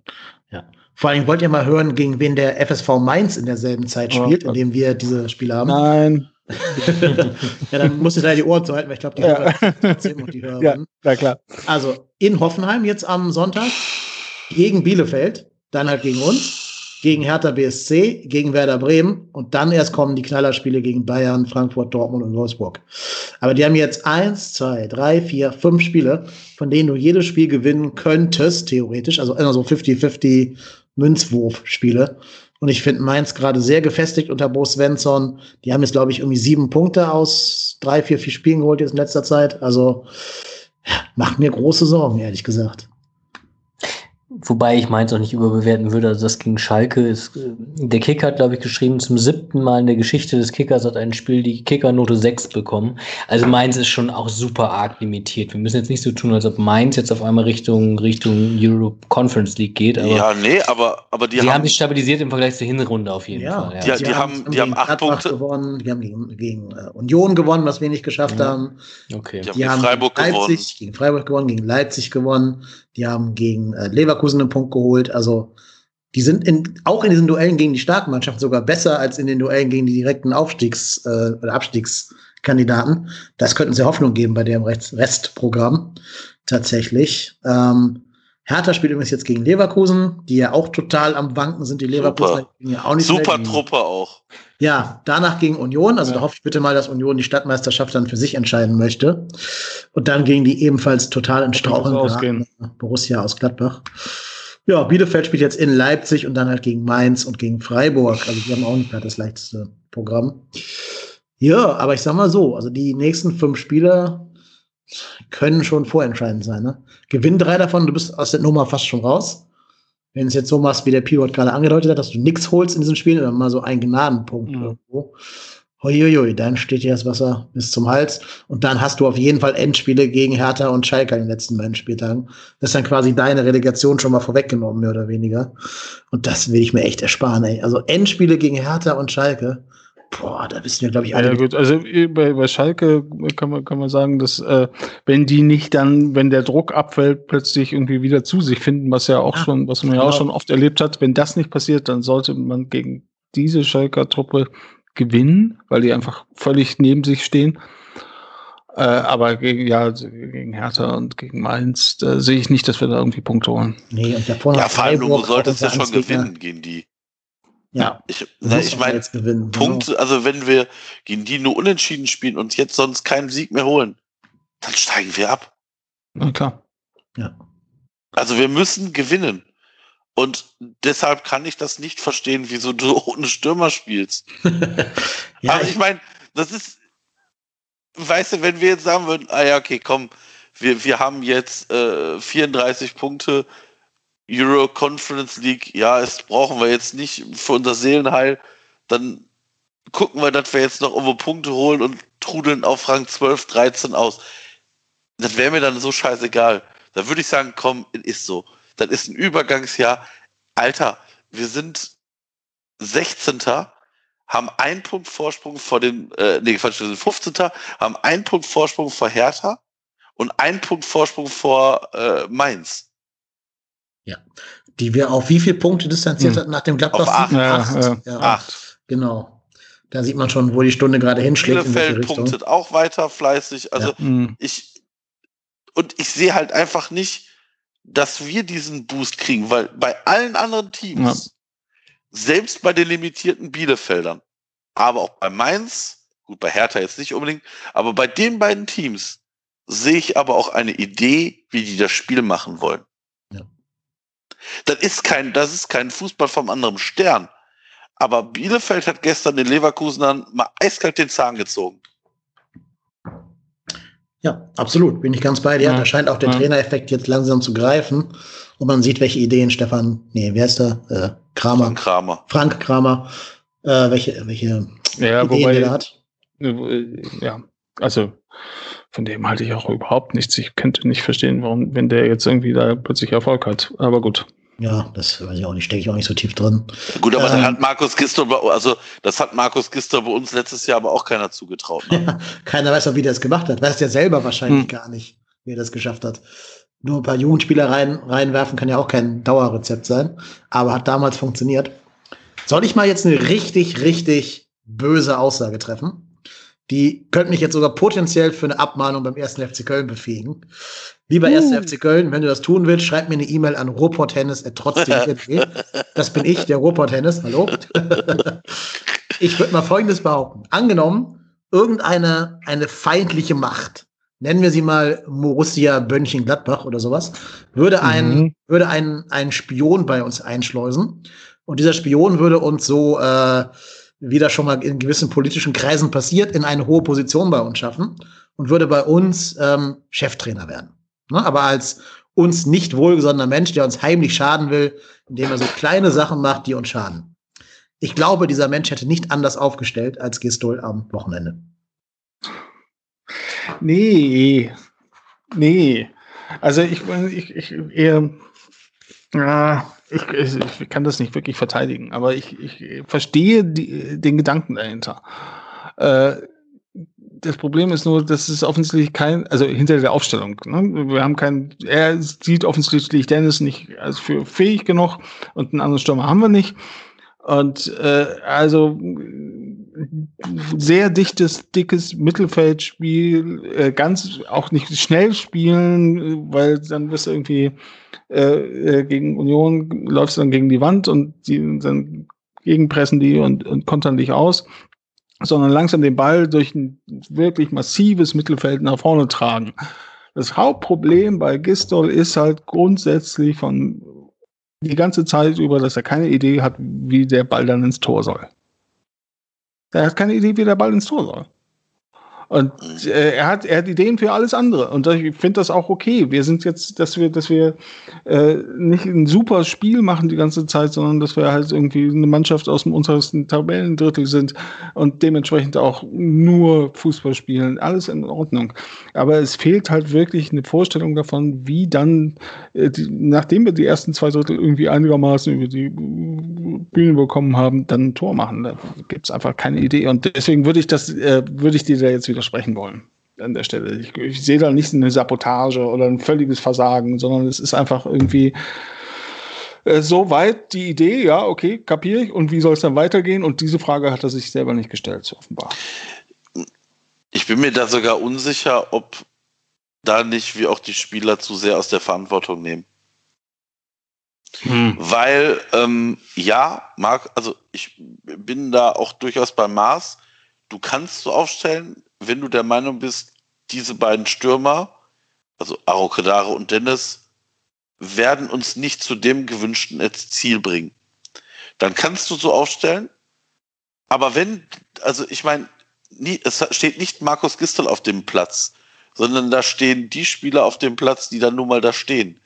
Und wenn die dann auf einmal anfangen, da hohe Bälle reinzubolzen, ja, da kannst du als Markus, als Gisto natürlich hingehen und, weiß ich nicht, rumbrüllen, aber dadurch fangen, fangen die ja nicht an, die Flanken nicht weniger zu schlagen. Also ich weiß einfach nicht, ob das nicht auch ein Verschulden der Spieler ist. Und wenn sich dann so ein Raphael Schichos dahinstellt, gerade Raphael Schichos, und erzählt, im Interview, ja, ich weiß nicht, wie wir Spiele gewinnen. Raphael Schichos, mal schön die Fresse halten, weil du bist auch einer der Spieler, der so viele Fehler diese Saison schon gemacht hat und so viele Punkte gekostet hat, da würde ich den Ball mal ganz flach halten. Ich, ich bin bei ihm. Ich sehe das, ich sehe auch nicht, wie wir, wie wir Spiele gewinnen. Aber da halte ich vielleicht als Spieler, der jetzt nicht immer durch Leistung geglänzt hat, auch mal schön die Fresse. Ja, vor allem hat mich an seiner Aussage geärgert, dass er meinte, wir sind ja hinten immer für einen Gegentreffer gut. Ja klar, weil du ja, klar, davon weil du verschuldest. Ja, genau. Der ist ja auch unter dem 2-1 wieder hergesprungen. Ne? Also egal, ja. über den wollen wir gar nicht reden. Nee, aber ich gebe dir vollkommen recht. Ich bin auch weit davon entfernt, die Spieler hier heilig zu sprechen und zu sagen, dass wenn er jetzt Freddy Funkel sitzt, die alle plötzlich zehn Kilometer mehr rennen und fünf Tore jeder von denen schießt. Das sehe ich ganz genauso. Aber es ist keine Schuld der Spieler, dass der erste Offensivwechsel in der 82. Minute kam und nicht in der 7. Das stimmt. Das stimmt. Ja. Da kann kein und Spieler auch für. Und es ist Aufgabe des Trainers, äh, äh, einen Offensivplan zu erstellen. Wie soll der Ball ins Tor? Da muss, das ist die Aufgabe des Trainers, das seinen Spielern zu sagen. Also ich finde, das ist zum Beispiel was, was ich, ne, man sucht ja auch immer nach positiven Dingen. Ähm, ich finde, dass der Einsatzwille und äh, die, die, äh, die Einstellung, wie es immer so schön phrasenhaft heißt, die finde ich, also, das finde ich alles in Ordnung. Da kann ich den Spielern auch keinen Vorwurf machen. Also äh, ich habe das Gefühl, dass sie sich, dass sie willens sind, äh, sich wirklich da jetzt äh, abzuarbeiten und äh, durch die 90 Minuten zu kämpfen. Äh, und, aber ich glaube, sie haben einfach keinen Plan. Und der Plan ist Job des Trainers. Ja. Ich finde das auch, das ist sehr bezeichnend, wenn man sich mal so die, die, die Noten vom Boulevard oder auch vom mhm. Mittelboulevard wie Geistblock anguckt, der ist eigentlich noch, muss man sagen, auch noch so einem, ich sag mal, keinem guten Spiel wie gegen, wie gegen Union relativ versöhnlich gewesen. Der Kicker ist ja mal so eine Spur ergebnisorientierter und sieht halt auf beide Mannschaften. Aber ich finde, also wir hatten ja auch Zeiten, wo der Express dann einfach mal konsequent allen eine 5 oder eine 6 gegeben hat. Es ist schon so, dass man sagen kann, die Spieler bemühen sich teilweise und es gibt ja auch, es gab ja auch durchaus gute Ansätze bei den individuellen Spielern im Spiel gegen Union. Das, das sehe ich auch ähnlich, aber es war genau das, was du auch gerade gesagt hast. Es, es war aber alles ohne dass die Zahnräder ineinander greifen, weil da irgendeine übergeordnete Idee da war. Und das ist ja. tatsächlich das, was bei Markus Gisdol funktioniert hat in dem Lauf. Das war mit einem simplen System, mit nämlich Gegenpressing, ja. lange Bälle über Außen, Flanke in die Mitte oder ein Zielspieler wie Cordoba macht die Bälle fest und erzeugt dadurch dann Gefahr. Das wäre die Rolle von Anderson, die er auch super Ja. ausfüllen kann. Cleverer Transfer, ne? Also als Unioner glaube, also Mhm. kannst du mehr zu sagen, aber das kann der wirklich gut. Ja. Auch Kopfballduelle gewinnen. Der fehlt uns an allen Ecken und Enden, aber es gab dahinter keinen Plan B. Und Anderson fehlte jetzt nicht erst seit einer Woche, sondern wirklich eigentlich seit Saisonbeginn. Ja. Und er wurde sich nie drauf umgestellt. Und das ist, glaube ich, auch das, was so Spieler wie, wie Hector, Duda etc. dann so frustriert. Gar nicht mal so, dass die den Trainer doof finden. Das glaube ich gar nicht, sondern dass die selber Ja. so sehen, ja, was sollen wir ein anderes machen? Irgendwie haben wir hier keinen Plan. Mhm. Ich, Ja. Ich finde ja sogar die Idee ganz charmant, da dürft ihr mich jetzt gerne ausbuhen. Einfach Hector zum Spielertrainer machen. Der macht ja eh die taktischen Ansprachen. Hat man ja in der Doku schön gesehen und dann ist auch gut. Ja, Jürgen Klopp-Style quasi. Aber egal. Ihr habt es gerade schon ein paar Mal gesagt, es gibt ja auch positive Ansätze. Und wir sollten zumindest Ja. einmal vielleicht auch lobend erwähnen, äh, einmal Noah Katterbach, diese Rettungstat auf der Linie da, wo er den Ball Oh ja. mit dem Scherenschlag da Ja. aus Baldowat. Sehr schöne Aktion, sehr gut, auch für den Jungen sehr, sehr, hat mich sehr gefreut. Und Timo Horns, direktes Duell gegen Joel Poyampalo, kann man noch lobend erwähnen. Ja, Den, Ja, glaube ich, halten dir nicht viele, viele Bundesliga-Torwärter am, am Torwart vorbei, äh, am Tor vorbei zu lenken mit dem langen Fuß, hat er sehr gut gemacht. Ähm, ja, Überhaupt hat sich. Timo ein bisschen stabilisiert. Ja, muss total. Ich muss auch ganz ehrlich sagen, was mir in dem Spiel mal wieder aufgefallen ist, Timo war drei, vier Mal durchaus weiter auch als die Grenze des Strafraums. Ja. Und was mir mittlerweile auffällt, dass die Abschläge wieder besser werden. Oder die langen Bälle von ihm. ja, also hat sich in Die allen kommen Bereichen. gefühlt mehr beim Gegner, äh, mehr beim Mitspieler an als beim Gegner. Ja, Ja. gegen Bremen zweimal richtig gut lang auf Thielmann, ne? der Ja. jetzt mittlerweile ja irgendwie bekannt ist dafür, dass er lange Bälle gut annehmen kann. Also das ist wirklich so fast, das hat ja wieder was von Gist Fußball in der Erfolgsserie, so ein einfaches Mittel, ne? Timo langer Ball auf, auf Thielmann, das Rennt, hat aber auch funktioniert, ja, ja, muss man echt sagen, ja. Ja. ja, kann man ja mal lobend erwähnen an dieser Stelle. Ähm, bitte weiter so, die beiden. Und vielleicht können sich daran ja auch andere Spieler so ein bisschen aufrichten. Ähm, Oder das Spiel darum zentrieren, um die Abschläge lang auf Ja. Thielmann von Timo Horn. Ja, aber dann musst du da eigentlich Zieler spielen lassen. Na egal, ähm, anderes Thema. Jetzt haben wir auch schon ein paar Mal gesagt, es gibt ja positive Ansätze. Und damit würde ich gerne unser Segment der Mutmacher der Woche einleiten. Habt ihr irgendwas, was euch für die gerade schon genannten äh, doch Knallerspiele jetzt gegen Dortmund und Wolfsburg und Co., was euch Hoffnung, was euch Mut macht, wo ihr so ein bisschen versöhnlich in die Zukunft schaut? Gibt's da irgendwas? Ich das habe was abseits, aber das hat nichts mit den Spielen zu tun. Also macht ihr erstmal mit den Spielen. Ja, äh, bei den Spielen, ich, nein, also Mut äh, würde ich das nicht nennen wollen, aber wie wir ja vorhin auch schon festgestellt haben, äh, immer wenn es wirklich richtig eng wurde, dann haben wir Punkte geholt und auch dann gerne gegen Mannschaften, gegen die wir eigentlich keine Chance haben.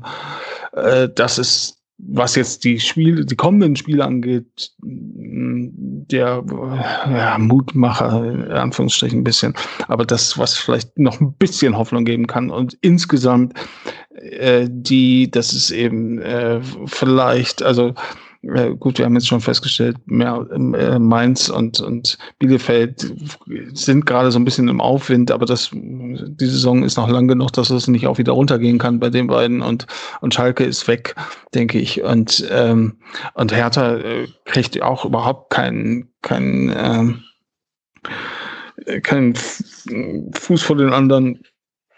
Also ins, meine Hoffnung insgesamt ist, dass andere einfach schlechter sind. weil wir, äh, weil wir auch, äh, auch wenn wir nach vorne hin nichts hinkriegen, insgesamt einigermaßen stabil stehen. Ja, also meine Hoffnung ruht alleine, wie jetzt schon seit Wochen, auf Keins, Anderson und Bonner. Oh ja. Dass die Oh, möglichst ja. bald in guter Form, die sich zumindest für drei, vier, fünf Spieler am Stück hält, diese gute Form, wiederkommen und damit unserem Spiel nochmal eine neue Dimension, auch was die Tiefe im, im Strafraum angeht, äh, irgendwie ermöglichen. Ja, Ja. das ist so meine einzige Hoffnung.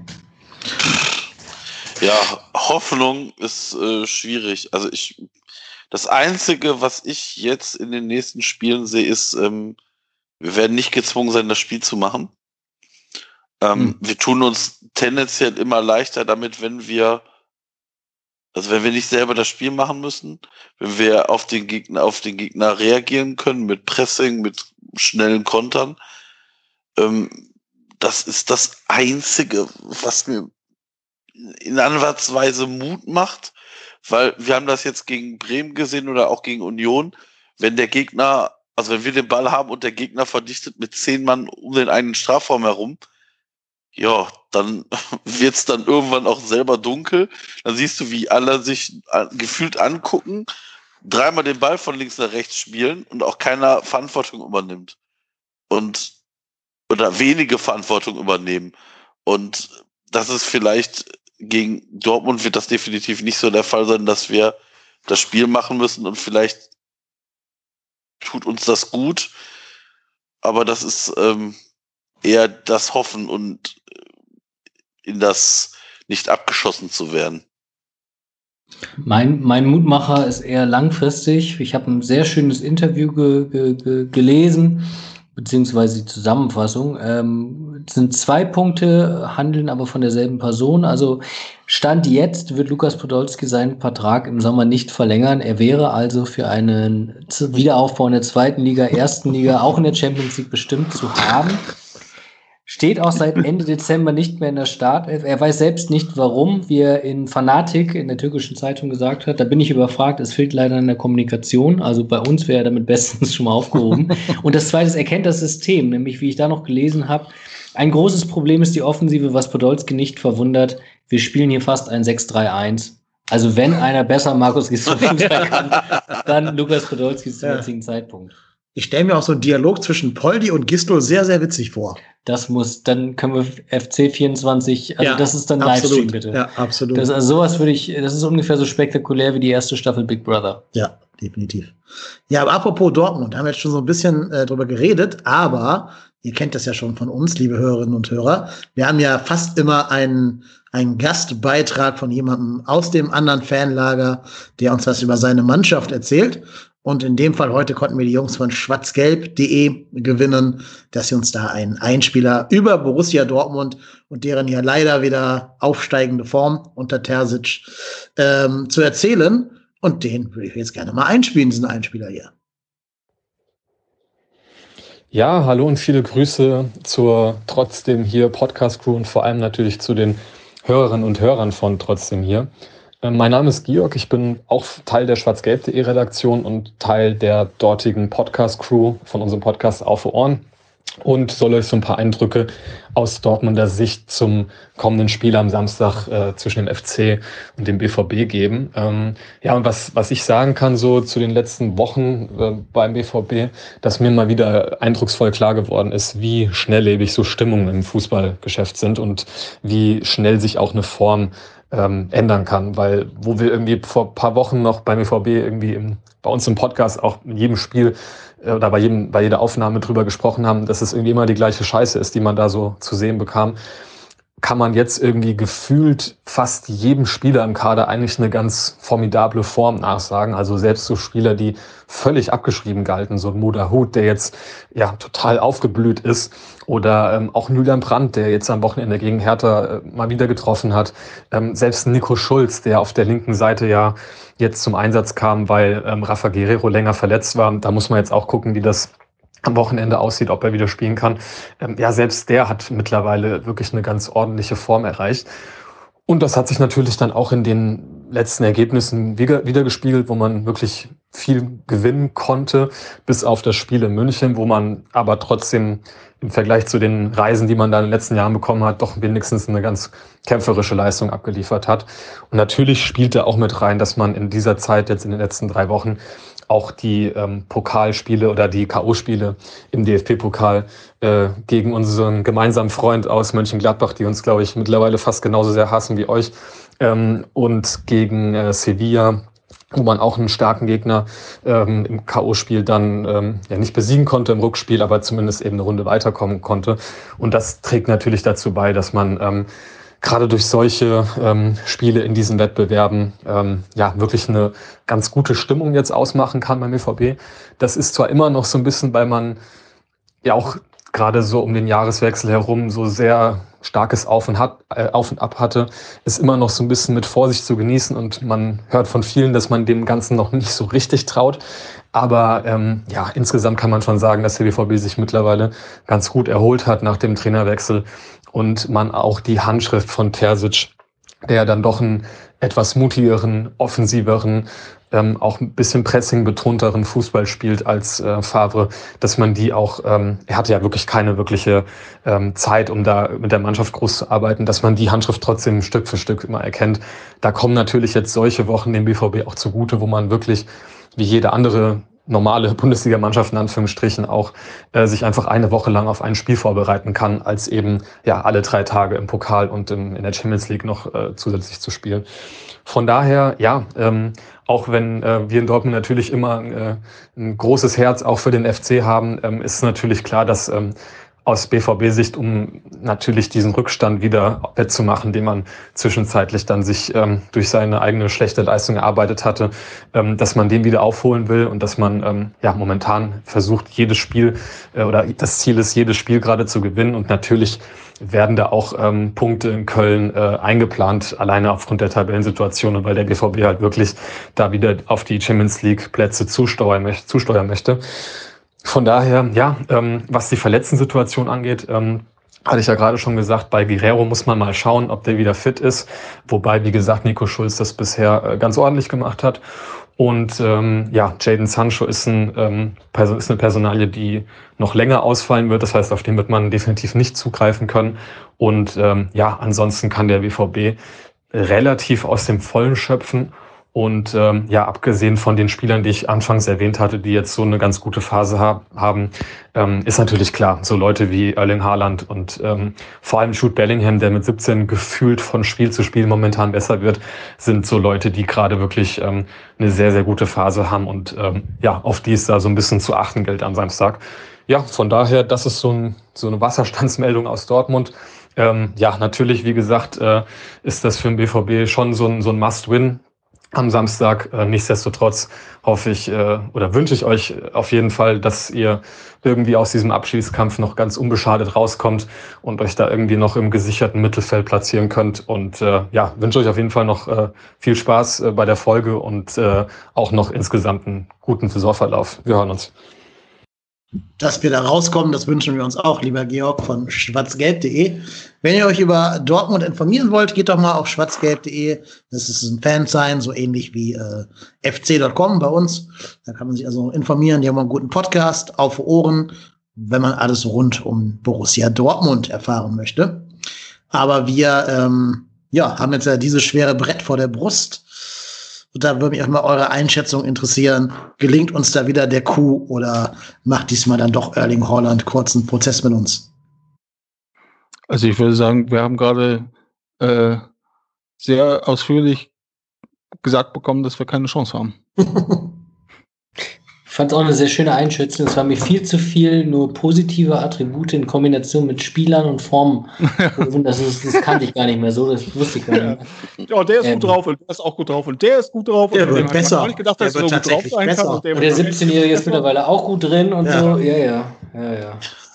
Und wir können fast aus dem Vollen schöpfen, vom Kader her. Mhm. Aber nur ja, fast. aber nur fast. Der dritte Rechtsverteidiger hat leider einen ja. gestauchten C. Ja. Nee, aber Sancho fehlt, ne, hat er gesagt. Ja, Sancho. Ist die einzige das ist natürlich, natürlich ein Spiel, aber trotzdem glaube ich persönlich, weil einfach, also eigentlich müsste Dortmund da ungefähr 4-0 gewinnen, weil die jetzt auch durchaus eine Offensive, also Holland ist in einer überragenden Form, müsste eigentlich gegen uns allein drei Tore machen, müsste, hätte im Hinspiel ja auch eigentlich zwei machen müssen, vor allem das eine kurz vor Ende. Ich glaube, dass wir uns gut verkaufen werden. Ich glaube, es wird nicht so eindeutig. Aber ich sehe momentan auch nicht diese, diese Standardwaffe, was wir im Hinspiel hatten mit, mit Skiri zweimal. Also ich sehe einfach nicht die Mittel, wie wir Tore machen sollen. Und hinten sind wir zu anfällig. Das heißt, ich habe momentan, das ist immer ein gutes Zeichen, immer ein sehr schlechtes Gefühl. Ja, ja, sehe ich genauso. Ähm, ich habe Dortmund gegen Sevilla gesehen. Da haben sie ja nur 2-2 gespielt. Aber das war auch so ein bisschen der Dynamik eines K.O.-Spiels äh, geschuldet. Und dass Sevilla auch kein Fallobst ist, sondern natürlich auch jemand, der ja normalerweise immer Abonnent darauf ist, die Europa League zu gewinnen. Ähm, da war Dortmund aber auch richtig gut, bis sie dann das 2-2 sich noch gefangen haben, hinten, hinten raus nervös geworden sind. Aber alleine, was Holland mit diesen Innenverteidigern da von Sevilla gemacht hat, und das sind jetzt ja keine äh, Also mit Verlaub, das sind ja nicht Rafa Tschichos, die da stehen, sondern das sind eben mehrfach Europa League-Gewinner und Koke und weiß der Geier wer, ähm, die da, da irgendwie stehen. Ähm, ja, ist schon geil und er hat ja für mich auch das Tor des Jahrzehnts geschossen. Wenn der VAR oder in dem Fall der Schiedsrichter ein Herz hätte, wäre es das Tor des Jahrhunderts gewesen, des, Jahrzehnts zumindest, nicht Jahrhunderts. Ähm, aber der Schiedsrichter und der VR haben nun mal kein Herz. Ähm, ja, aber ich glaube, dass sich Erling Haaland dann eben das Tor des Jahrzehnts gegen uns regulär dann aufheben wird. Und ich glaube, was mir auch ein bisschen Sorgen macht, äh, Judd Bellingham hat noch kein Bundesligator erzielt, ne? Äh, ja. Das ist dann gegen uns ja auch prädestiniert, was da passieren wird. Äh, ja, also ihr habt natürlich recht, wir sehen immer dann ganz gut aus, wenn das Wasser bis zum Hals steht, aber ich fürchte, darauf kann man eben keine, keine Regel aufbauen. Nein, ähm, diesmal wird es, glaube ich, eher schief gehen. Das wird, glaube ich, sogar deutlich. Das wird so ein Leverkusen-Hinspiel. So, die gehen schnell in Führung und dann hinten raus nochmal drei, vier Tore. Ich sag, wir gewinnen 3-1. Ja, super. Deinen Optimismus hätte ich gerne. Was mich jetzt interessiert, wer schießt denn die Tore? Ja. Ja. Sag, los. Raphael Schichos, Doppelpack. ja. Ähm, Thielmann. Und, ähm, nee, und, ähm, Tolu. Nee, nee, nee, äh, den Manuel Dennis. Weil ich muss ja noch meine Wette mit Klaas-Jan Huntela gewinnen. Ja, mit Klaas-Jan also muss, also, also, muss mindestens irgendein Stürmer dieser beiden irgendwann mal für uns ein Tor machen. Und Emanuel Dennis wird einen Elfmeter in der 92. Minute schießen und den per Panenka über Marvin Hitz, meinen Spezialfreund, reinlöffeln. Nachschuss. nee, reinlöffeln. So mit 2,2 Mikro äh, äh, kmh. Und dabei, äh, dabei fliegt Hitz noch so ein Stück Rasen, den Dennis extra raustritt ins Gesicht. Genau. so, so ungefähr. Also irgendwie, weiß ich nicht, oder Marvin Hitz rutscht auf ein Stück Rasen aus oder so. Also irgendwie Marvin Hitz äh, kann sich gerne auch irgendwas brechen in dem Spiel. Also, nee, also nein. ich, ich, ich glaube, nein, also das vielleicht jetzt nicht unbedingt, doch, doch, das ja. schon. Ähm, aber ich, ich weiß nicht, ich sehe auch nicht, wie wir Tore erschießen wollen, aber ich muss ja irgendwann Positives sehen, weil sonst habe ich doch gar keinen Bock mehr, jetzt hat Gurke auch nächste, jetzt am Wochenende anzugucken. Wenn ich jetzt schon weiß, und ich, ich, ich weiß es ja, im, eigentlich weiß ich es ganz genau, dass wir dieses Spiel niemals gewinnen werden. Das ist mir so, ist, ich weiß es doch. Aber wenn ich das jetzt, wenn ich, wenn ich mir das jetzt selber noch einreden muss, ja, dann weiß ich einfach, dass ich jetzt schon keinen Bock habe, mir das Spiel anzugucken. Ja, willkommen in der Welt eines FC-Fans. Ja, aber ich muss ja zumindest versuchen, mir das irgendwie positiv zu sehen. Ja, ich verstehe es schon. Mach nur. Äh, ich sehe da keine Chance. Ja, also dein Wort in Gottes Ohr, Marco, ne? Wir unterschreiben das alle ja, sofort, glaube ich. Ja, sofort, auf jeden Fall.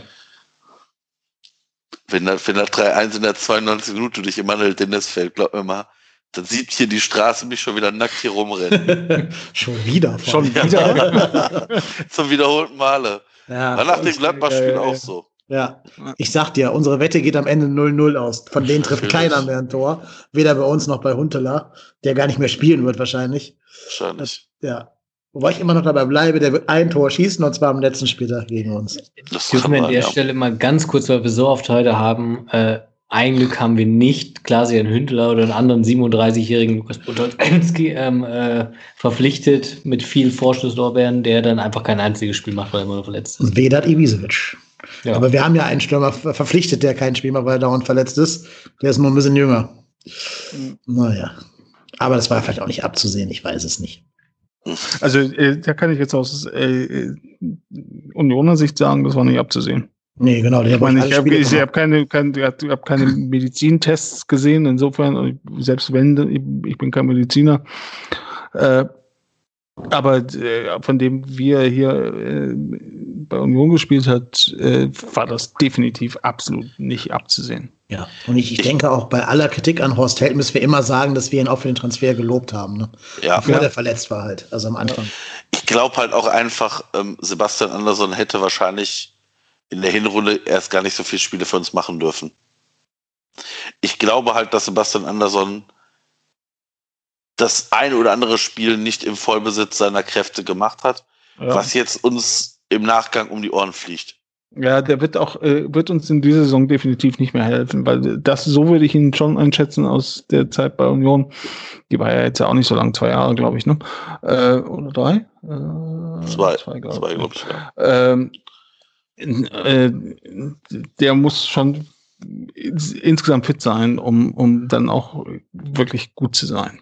Und deswegen glaube ich nicht, dass, wenn der jetzt noch irgendwie gerade eben so fit wird und aber nie mit der Mannschaft und ein Dreivierteljahr fast nicht irgendwie auf dem Platz gestanden und solche Sachen, da hoffe ich eher auf keins, um ehrlich zu sein.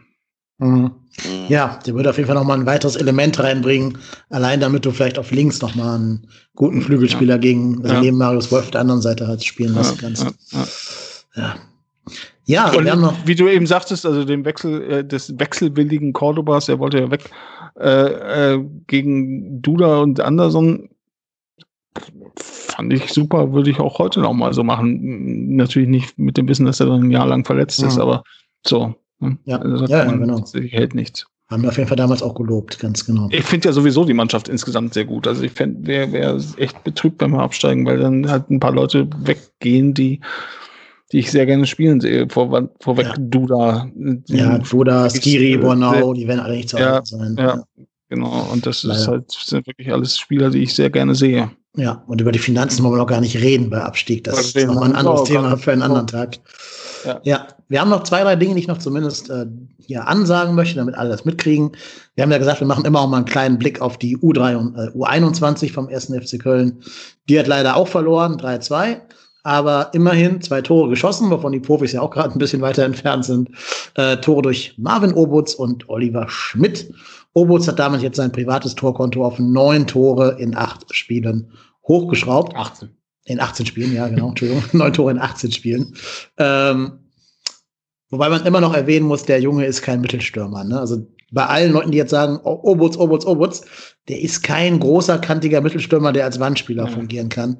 Der ist genauso ein Flügelspieler, der nach innen zieht. Und das hat Pirot gerade ja schon gesagt. Dieser Spielertyp ist im gistolischen Fußballsystem eher nicht äh, vorgesehen. Insofern kann das auch ein Grund sein, warum der gar nicht erst für die Profis nominiert wird. Dann haben wir heute erfahren, dass Iso Jakobs und Sally Oetschan für die U21 EM nominiert wurden. Und was ich halt nicht wusste, also ich habe erst gesagt, ach schön, das freut mich für die beiden, das sind ja beides nette Typen, die mag ich auch sehr gerne. Super. Was ich aber nicht wusste. Geht ja auch nicht, ne? Ja, eben. Also können sie auch ein bisschen U21 spielen von mir aus. Was ich aber nicht wusste, ist, dass die jetzt stattfindet, die U21 EM. Ja, jetzt. aber nur in Teilen. Ja, also genau, die Gruppenphase die wird wohl jetzt im März ja. ausgetragen. Drei Spiele.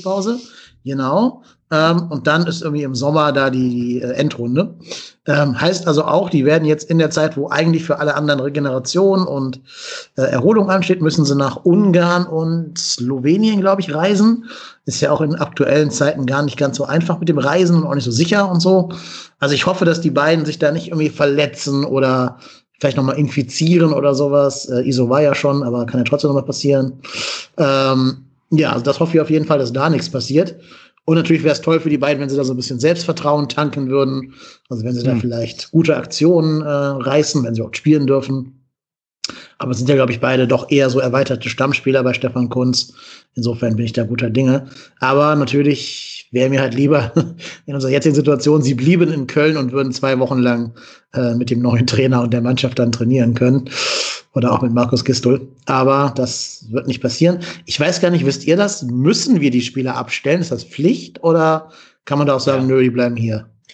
Ich glaube, bei U21 gilt das auch schon bei den Turnieren, dass du die eigentlich, also es ist jetzt eine Sonderregelung, ne, weil das jetzt ja während der Saison mhm. ist. Es gab heute die große Diskussion und das ist, glaube ich, jetzt wirklich fast schon politisch das Thema. Ähm, Österreich hat ja jetzt gesagt, dass sie komplett ihre Deutschland, also die Profis, die in Deutschland spielen, nicht nominieren dürfen oder können. Ähm, da fand ich ein sehr schönes Forum, Forumbeitrag war dann also Sturm Graz gegen den Gegner quasi. Ja weil so viele, also ich glaube, elf Spieler spielen halt in Deutschland von Österreich. Also es ist wirklich politisch echt schwierig. Ähm, England ist jetzt so ein Sonderthema, ne? Also ich denke, wir werden beide ziehen lassen müssen. Das ist, glaube ich, was, was jetzt fix ist, gerade gerade zu so einem Turnier und die UEFA ist da ja doch auch immer dann auch ähm, sehr überzeugend in ihren Argumenten und nicht sehr tolerant, was sowas wie Menschenverstand oder Menschenrechte oder Schutz der Gesundheit angeht. Also ich glaube, die werden auf jeden Fall gehen müssen. Ja. Ja, wie gesagt, ich habe ja gerade schon meine ja. Meinung dazu geäußert. Äh, ja. Hoffen wir das Beste für die beiden, gesundheitlich, aber auch von den Leistungen her und hoffen, dass sie nicht vollkommen müde und ausgepowert dann äh, am Dienstag vor dem, vor dem wieder stattfindenden Spiel am Samstag dann wieder in Köln landen. Und ich weiß gar nicht, ob die da in Quarantäne müssen. Ist das Risikogebiet? Also Ungarn ja nicht, weil da finden ja diese ganzen Champions League-Spiele auch statt.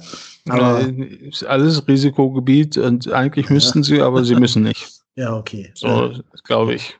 Was? Also ich meine, sonst, sonst dürften ja all die Mannschaften, die jetzt nach Ungarn und was weiß ich was gereist mhm. sind, um da irgendwelche Europacup-Spiele zu machen, müssten dann ja auch erstmal zwei Wochen in Quarantäne. Ja. Das, ja, ja. tun sie auch nicht. Ne? Dann wird halt getestet.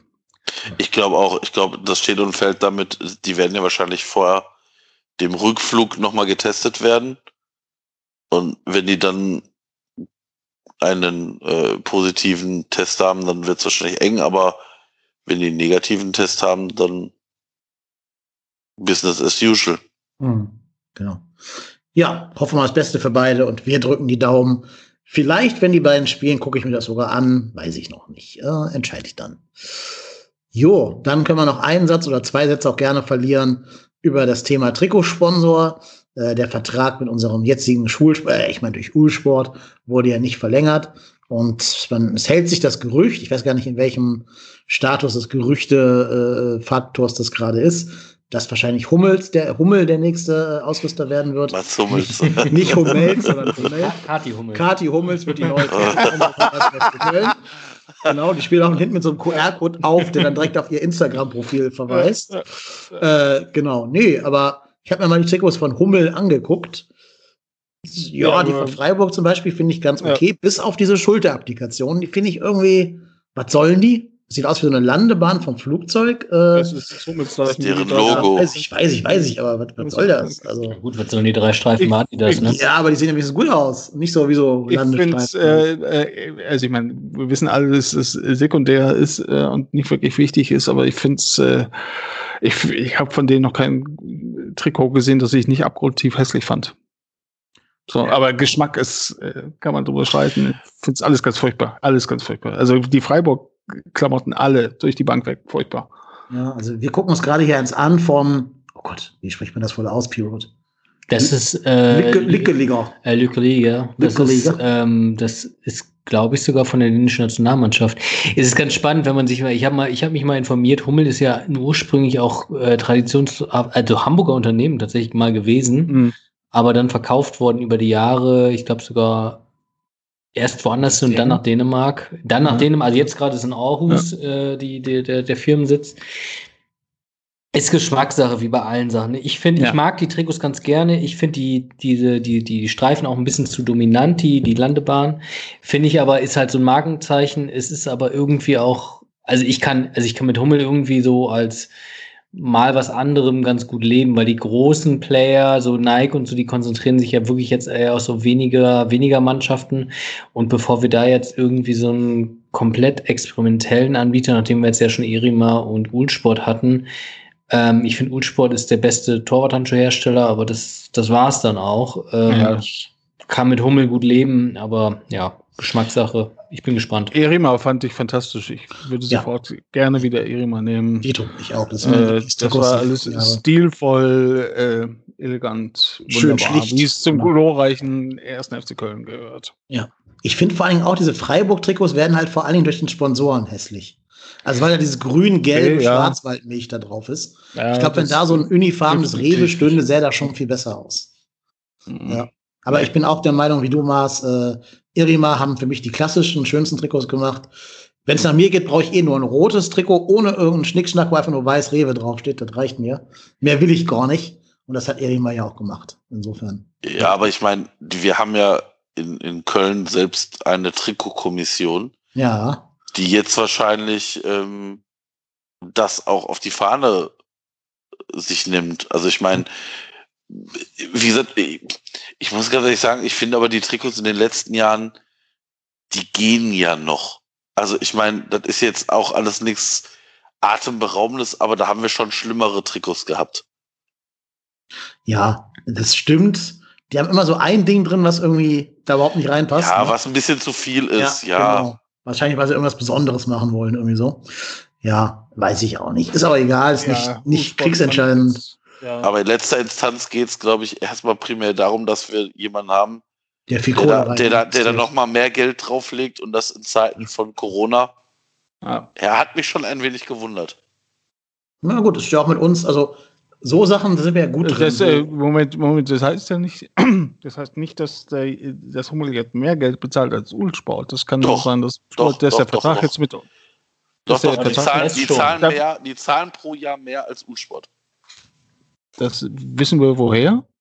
Ähm, Express, weil Ulsport finanziell Probleme hat über Corona und ein frühzeitiger Ausstieg sogar zur Debatte stand und ähm, anscheinend es marktgerecht wäre, durch die hohen Teil, also, also Mitgliederzahlen so anscheinend mehr zu zahlen. Das ist anscheinend, frag mich nicht warum, irgendwie anscheinend marktgerecht. Und Ulsport konnte sich das nicht leisten und die sind, die scheiden dann halt aus.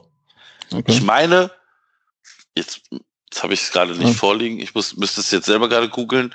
Äh, Wir sprechen ja von 20 Millionen Euro für vier, also für fünf Jahre, ne? Hm. Oder vier Jahre. Verbessert mich einer, wenn's, wenn, er das besser, wenn er was besser weiß. Ähm, und ich glaube, dass es eine halbe Million pro Jahr mehr ist, als das, was wir jetzt aktuell kassieren. okay. Jetzt gerade sind, glaube ich, zwei Millionen, oder? Ich Aber es bin auch, das sind alles so, das sind alles so Expresszahlen, das weiß man immer so nicht genau. Ja, ja, ja. Ja, wir werden es erfahren. Ich glaube, noch ist der Deal ja auch gar nicht eingetütet. Ähm, ich glaube, dir, P-Rod, wäre sehr dann gelegen, dass sie nochmal ein schwarzes Ausweichtrikot auf, Mhm. den, auf den Markt bringen. Mhm. Das Lieber als gelb. nochmal der Aufruf, wenn irgendein Hörer noch ein schwarzes Ausweichtrikot aus der Erima-Ära hat in Größe, L. L? L. dann schreibt gerne, äh, P-Rod ist finanziell in der Lage, das euch abzukaufen gegen Entgelt sozusagen. Sechs Millionen Euro? Ja, versucht's mal. Der ist ja jetzt gechippt und geimpft. Da gibt's bestimmt von Bill Gates so ein paar Transfers, also Geldtransfere direkt. Vielleicht auf bin ich ja auch Bill Gates. Vielleicht. Also wir wissen es ja nicht. Keiner weiß ja, wie du aussiehst. Insofern, ja. Ja.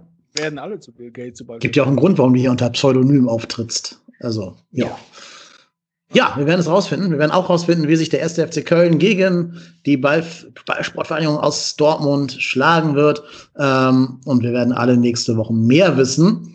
Ihr werdet das alles dann wieder am wahrscheinlich kommenden Montag oder Dienstag von uns besprochen kriegen, liebe Hörerinnen und Hörer. Ähm, Nochmal ganz kurz, wir hatten auch auf Twitter eine, ja, eine Frage gestellt, die Meinung der Hörer zu Markus Gistol.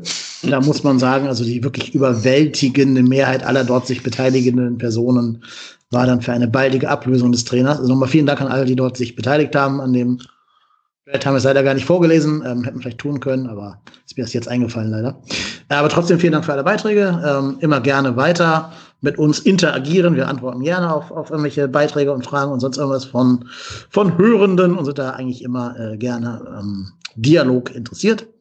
Und nochmal besonders ganz herzlichen Dank an alle, die letzte Folge unserem Aufruf gefolgt sind und gespendet haben. Wir sammeln ja weiter ein bisschen Geld für ähm, die Fixkosten, die der Podcast hier macht. Das sind so roundabout ja, 30 Euro im Monat vielleicht, die uns da entstehen an Kosten. Ist auch okay, also das ist jetzt kein Problem. Das können Marco und ich gerade noch so finanzieren, ohne dass unsere Kinder und Hunde irgendwie weniger zu essen bekommen würden dadurch. Aber trotzdem, wer sagt, okay, ihr macht eine gute Arbeit, Jungs, wir schieben euch mal einen Coffee rüber oder ein bisschen Auphonic Guthaben, der soll sich da herzlich eingeladen fühlen, das zu tun. Und zwar, wie geht das? Ihr geht auf www.trotzdemhier.de und klickt dort auf den Unterstützen-Button. Dort werden euch dann verschiedene Optionen genannt, mit denen ihr unterstützen könnt. Zum Beispiel, indem ihr die Plattform Coffee benutzt oder auf Phonic Guthaben spendet oder eine PayPal-Überweisung äh, äh, tätigt. Ja, ähm, auch bedanken wollen wir uns vor allen Dingen bei unseren beiden Gästen, die uns in Form ihrer Zeit und ihrer Expertise heute unterstützt haben. Und da gehen erstmal meine Grüße nach Berlin. Vielen Dank, dass du da gewesen bist, lieber Mars. Ich danke, dass ich da sein durfte. Immer gerne wieder. Aller, aller, aller spätestens beim nächsten Spiel gegen Union Berlin. So zwei nächstes. Jahr, so es nächstes Jahr eins geben würde, wollte ich gerade sagen. Ähm, Mhm. wir hoffen es ja alle, dass nächstes Jahr eins gibt, weil dann wären wir auf jeden Fall Ja. safe in der ersten Liga. Denn ich behaupte mal. Union ist schon gerettet. Und für euch geht es ja nur noch um die Euro Europa. UEFA Conference League Gedöns. Ja, von der übrigens Max. Kruse nicht wusste, was das ist. Und das finde ich Ja. sehr sympathisch. Ähm, ja, Auch bedanken würde ich mich bei P-Rod, der quasi frisch von seinem Impftermin hergekommen ist und sieht noch sehr gesund aus, hat noch keine, keine roten Fieberflecken im Gesicht oder irgendwas. Scheint alles gut gegangen zu sein. Ja, danke, dass du da gewesen bist. Immer gerne und ich sage, wie eingangs schon erwähnt, dass bestimmte Computerprodukte besser sind als andere. Das sage ich völlig ohne implantierte Meinung. Vor Augen ich habe gerade kurz gedacht, was erzählt er? das hat ein bisschen genau bei mir, ja. Genau. Sehr gut. Und dann am Samstag um 17.30 Uhr nackt anzutreffen in einer Wohnsiedlung in Hattingen ist auch der Marco, der Ed Ruhrpott-Hennes auf Twitter. Ja, auch dir wieder vielen Dank, dass du dabei gewesen bist, lieber Marco. Gerne. Vielleicht hört man auch den Einschlag im Fernseher, wenn diesmal äh, der 1. FC Köln es wieder hinkriegt, es zu vergurken. Dann fliegt vielleicht diesmal wirklich immer den Fernseher. Ja, aber das wird ja nicht, nicht, passieren, insofern. Ich weiß auch ja. nicht, ob man bei einem, bei einem Spiel gegen Dortmund von Vergurken sprechen kann, wenn man das verliert. Aber gut. Dann vielleicht an der Stelle aber wirklich eine passende Anekdote von einem Freund von mir, einem ehemaligen Mitbewohner von mir, der Dortmund-Fan war. Pokalfinale Dortmund, ich glaube gegen Bayern, die verlieren dann der 90. 2-1. Er nimmt seinen Fernseher, schmeißt ihn an die Wand. Leider hatte der so eine Neonröhre über seinem Bett und er hatte danach sehr, sehr viele, auch Jahre, jahrelang sehr, sehr viele kleine Splitter von so einer Neonröhre in seinem Bett. Aber Moment, das war nicht der Fernseher, das war der Stuhl. Entschuldigung, das war ein Fehler in der Geschichte, aber er hat den Stuhl gegen die Wand geworfen. Wir haben uns gedacht, okay, ja. ja Hoffen wir, dass es Samstag nicht so wird. Ja, wenn nicht, genau. Bleibt, bleibt gesund. Genau, also ich sag mal so, wenn der Marco eine Erregung öffentlichen Ärgernisses Klage bekommt, dann ist alles gut gelaufen. Wo es dann, dann läuft's bei uns. Ja, dann läuft's bei dir und bei uns, ganz genau. So sieht's aus. Ja, in dem Sinne, ich bin der KY Lennep auf Twitter. Ich bin Dennis und äh, habe die Ehre, das hier zu moderieren und jetzt auch abzumoderieren. Marco, du bist der Europa-Tennis, ich bin Köpfstein und wir beiden sind trotzdem hier.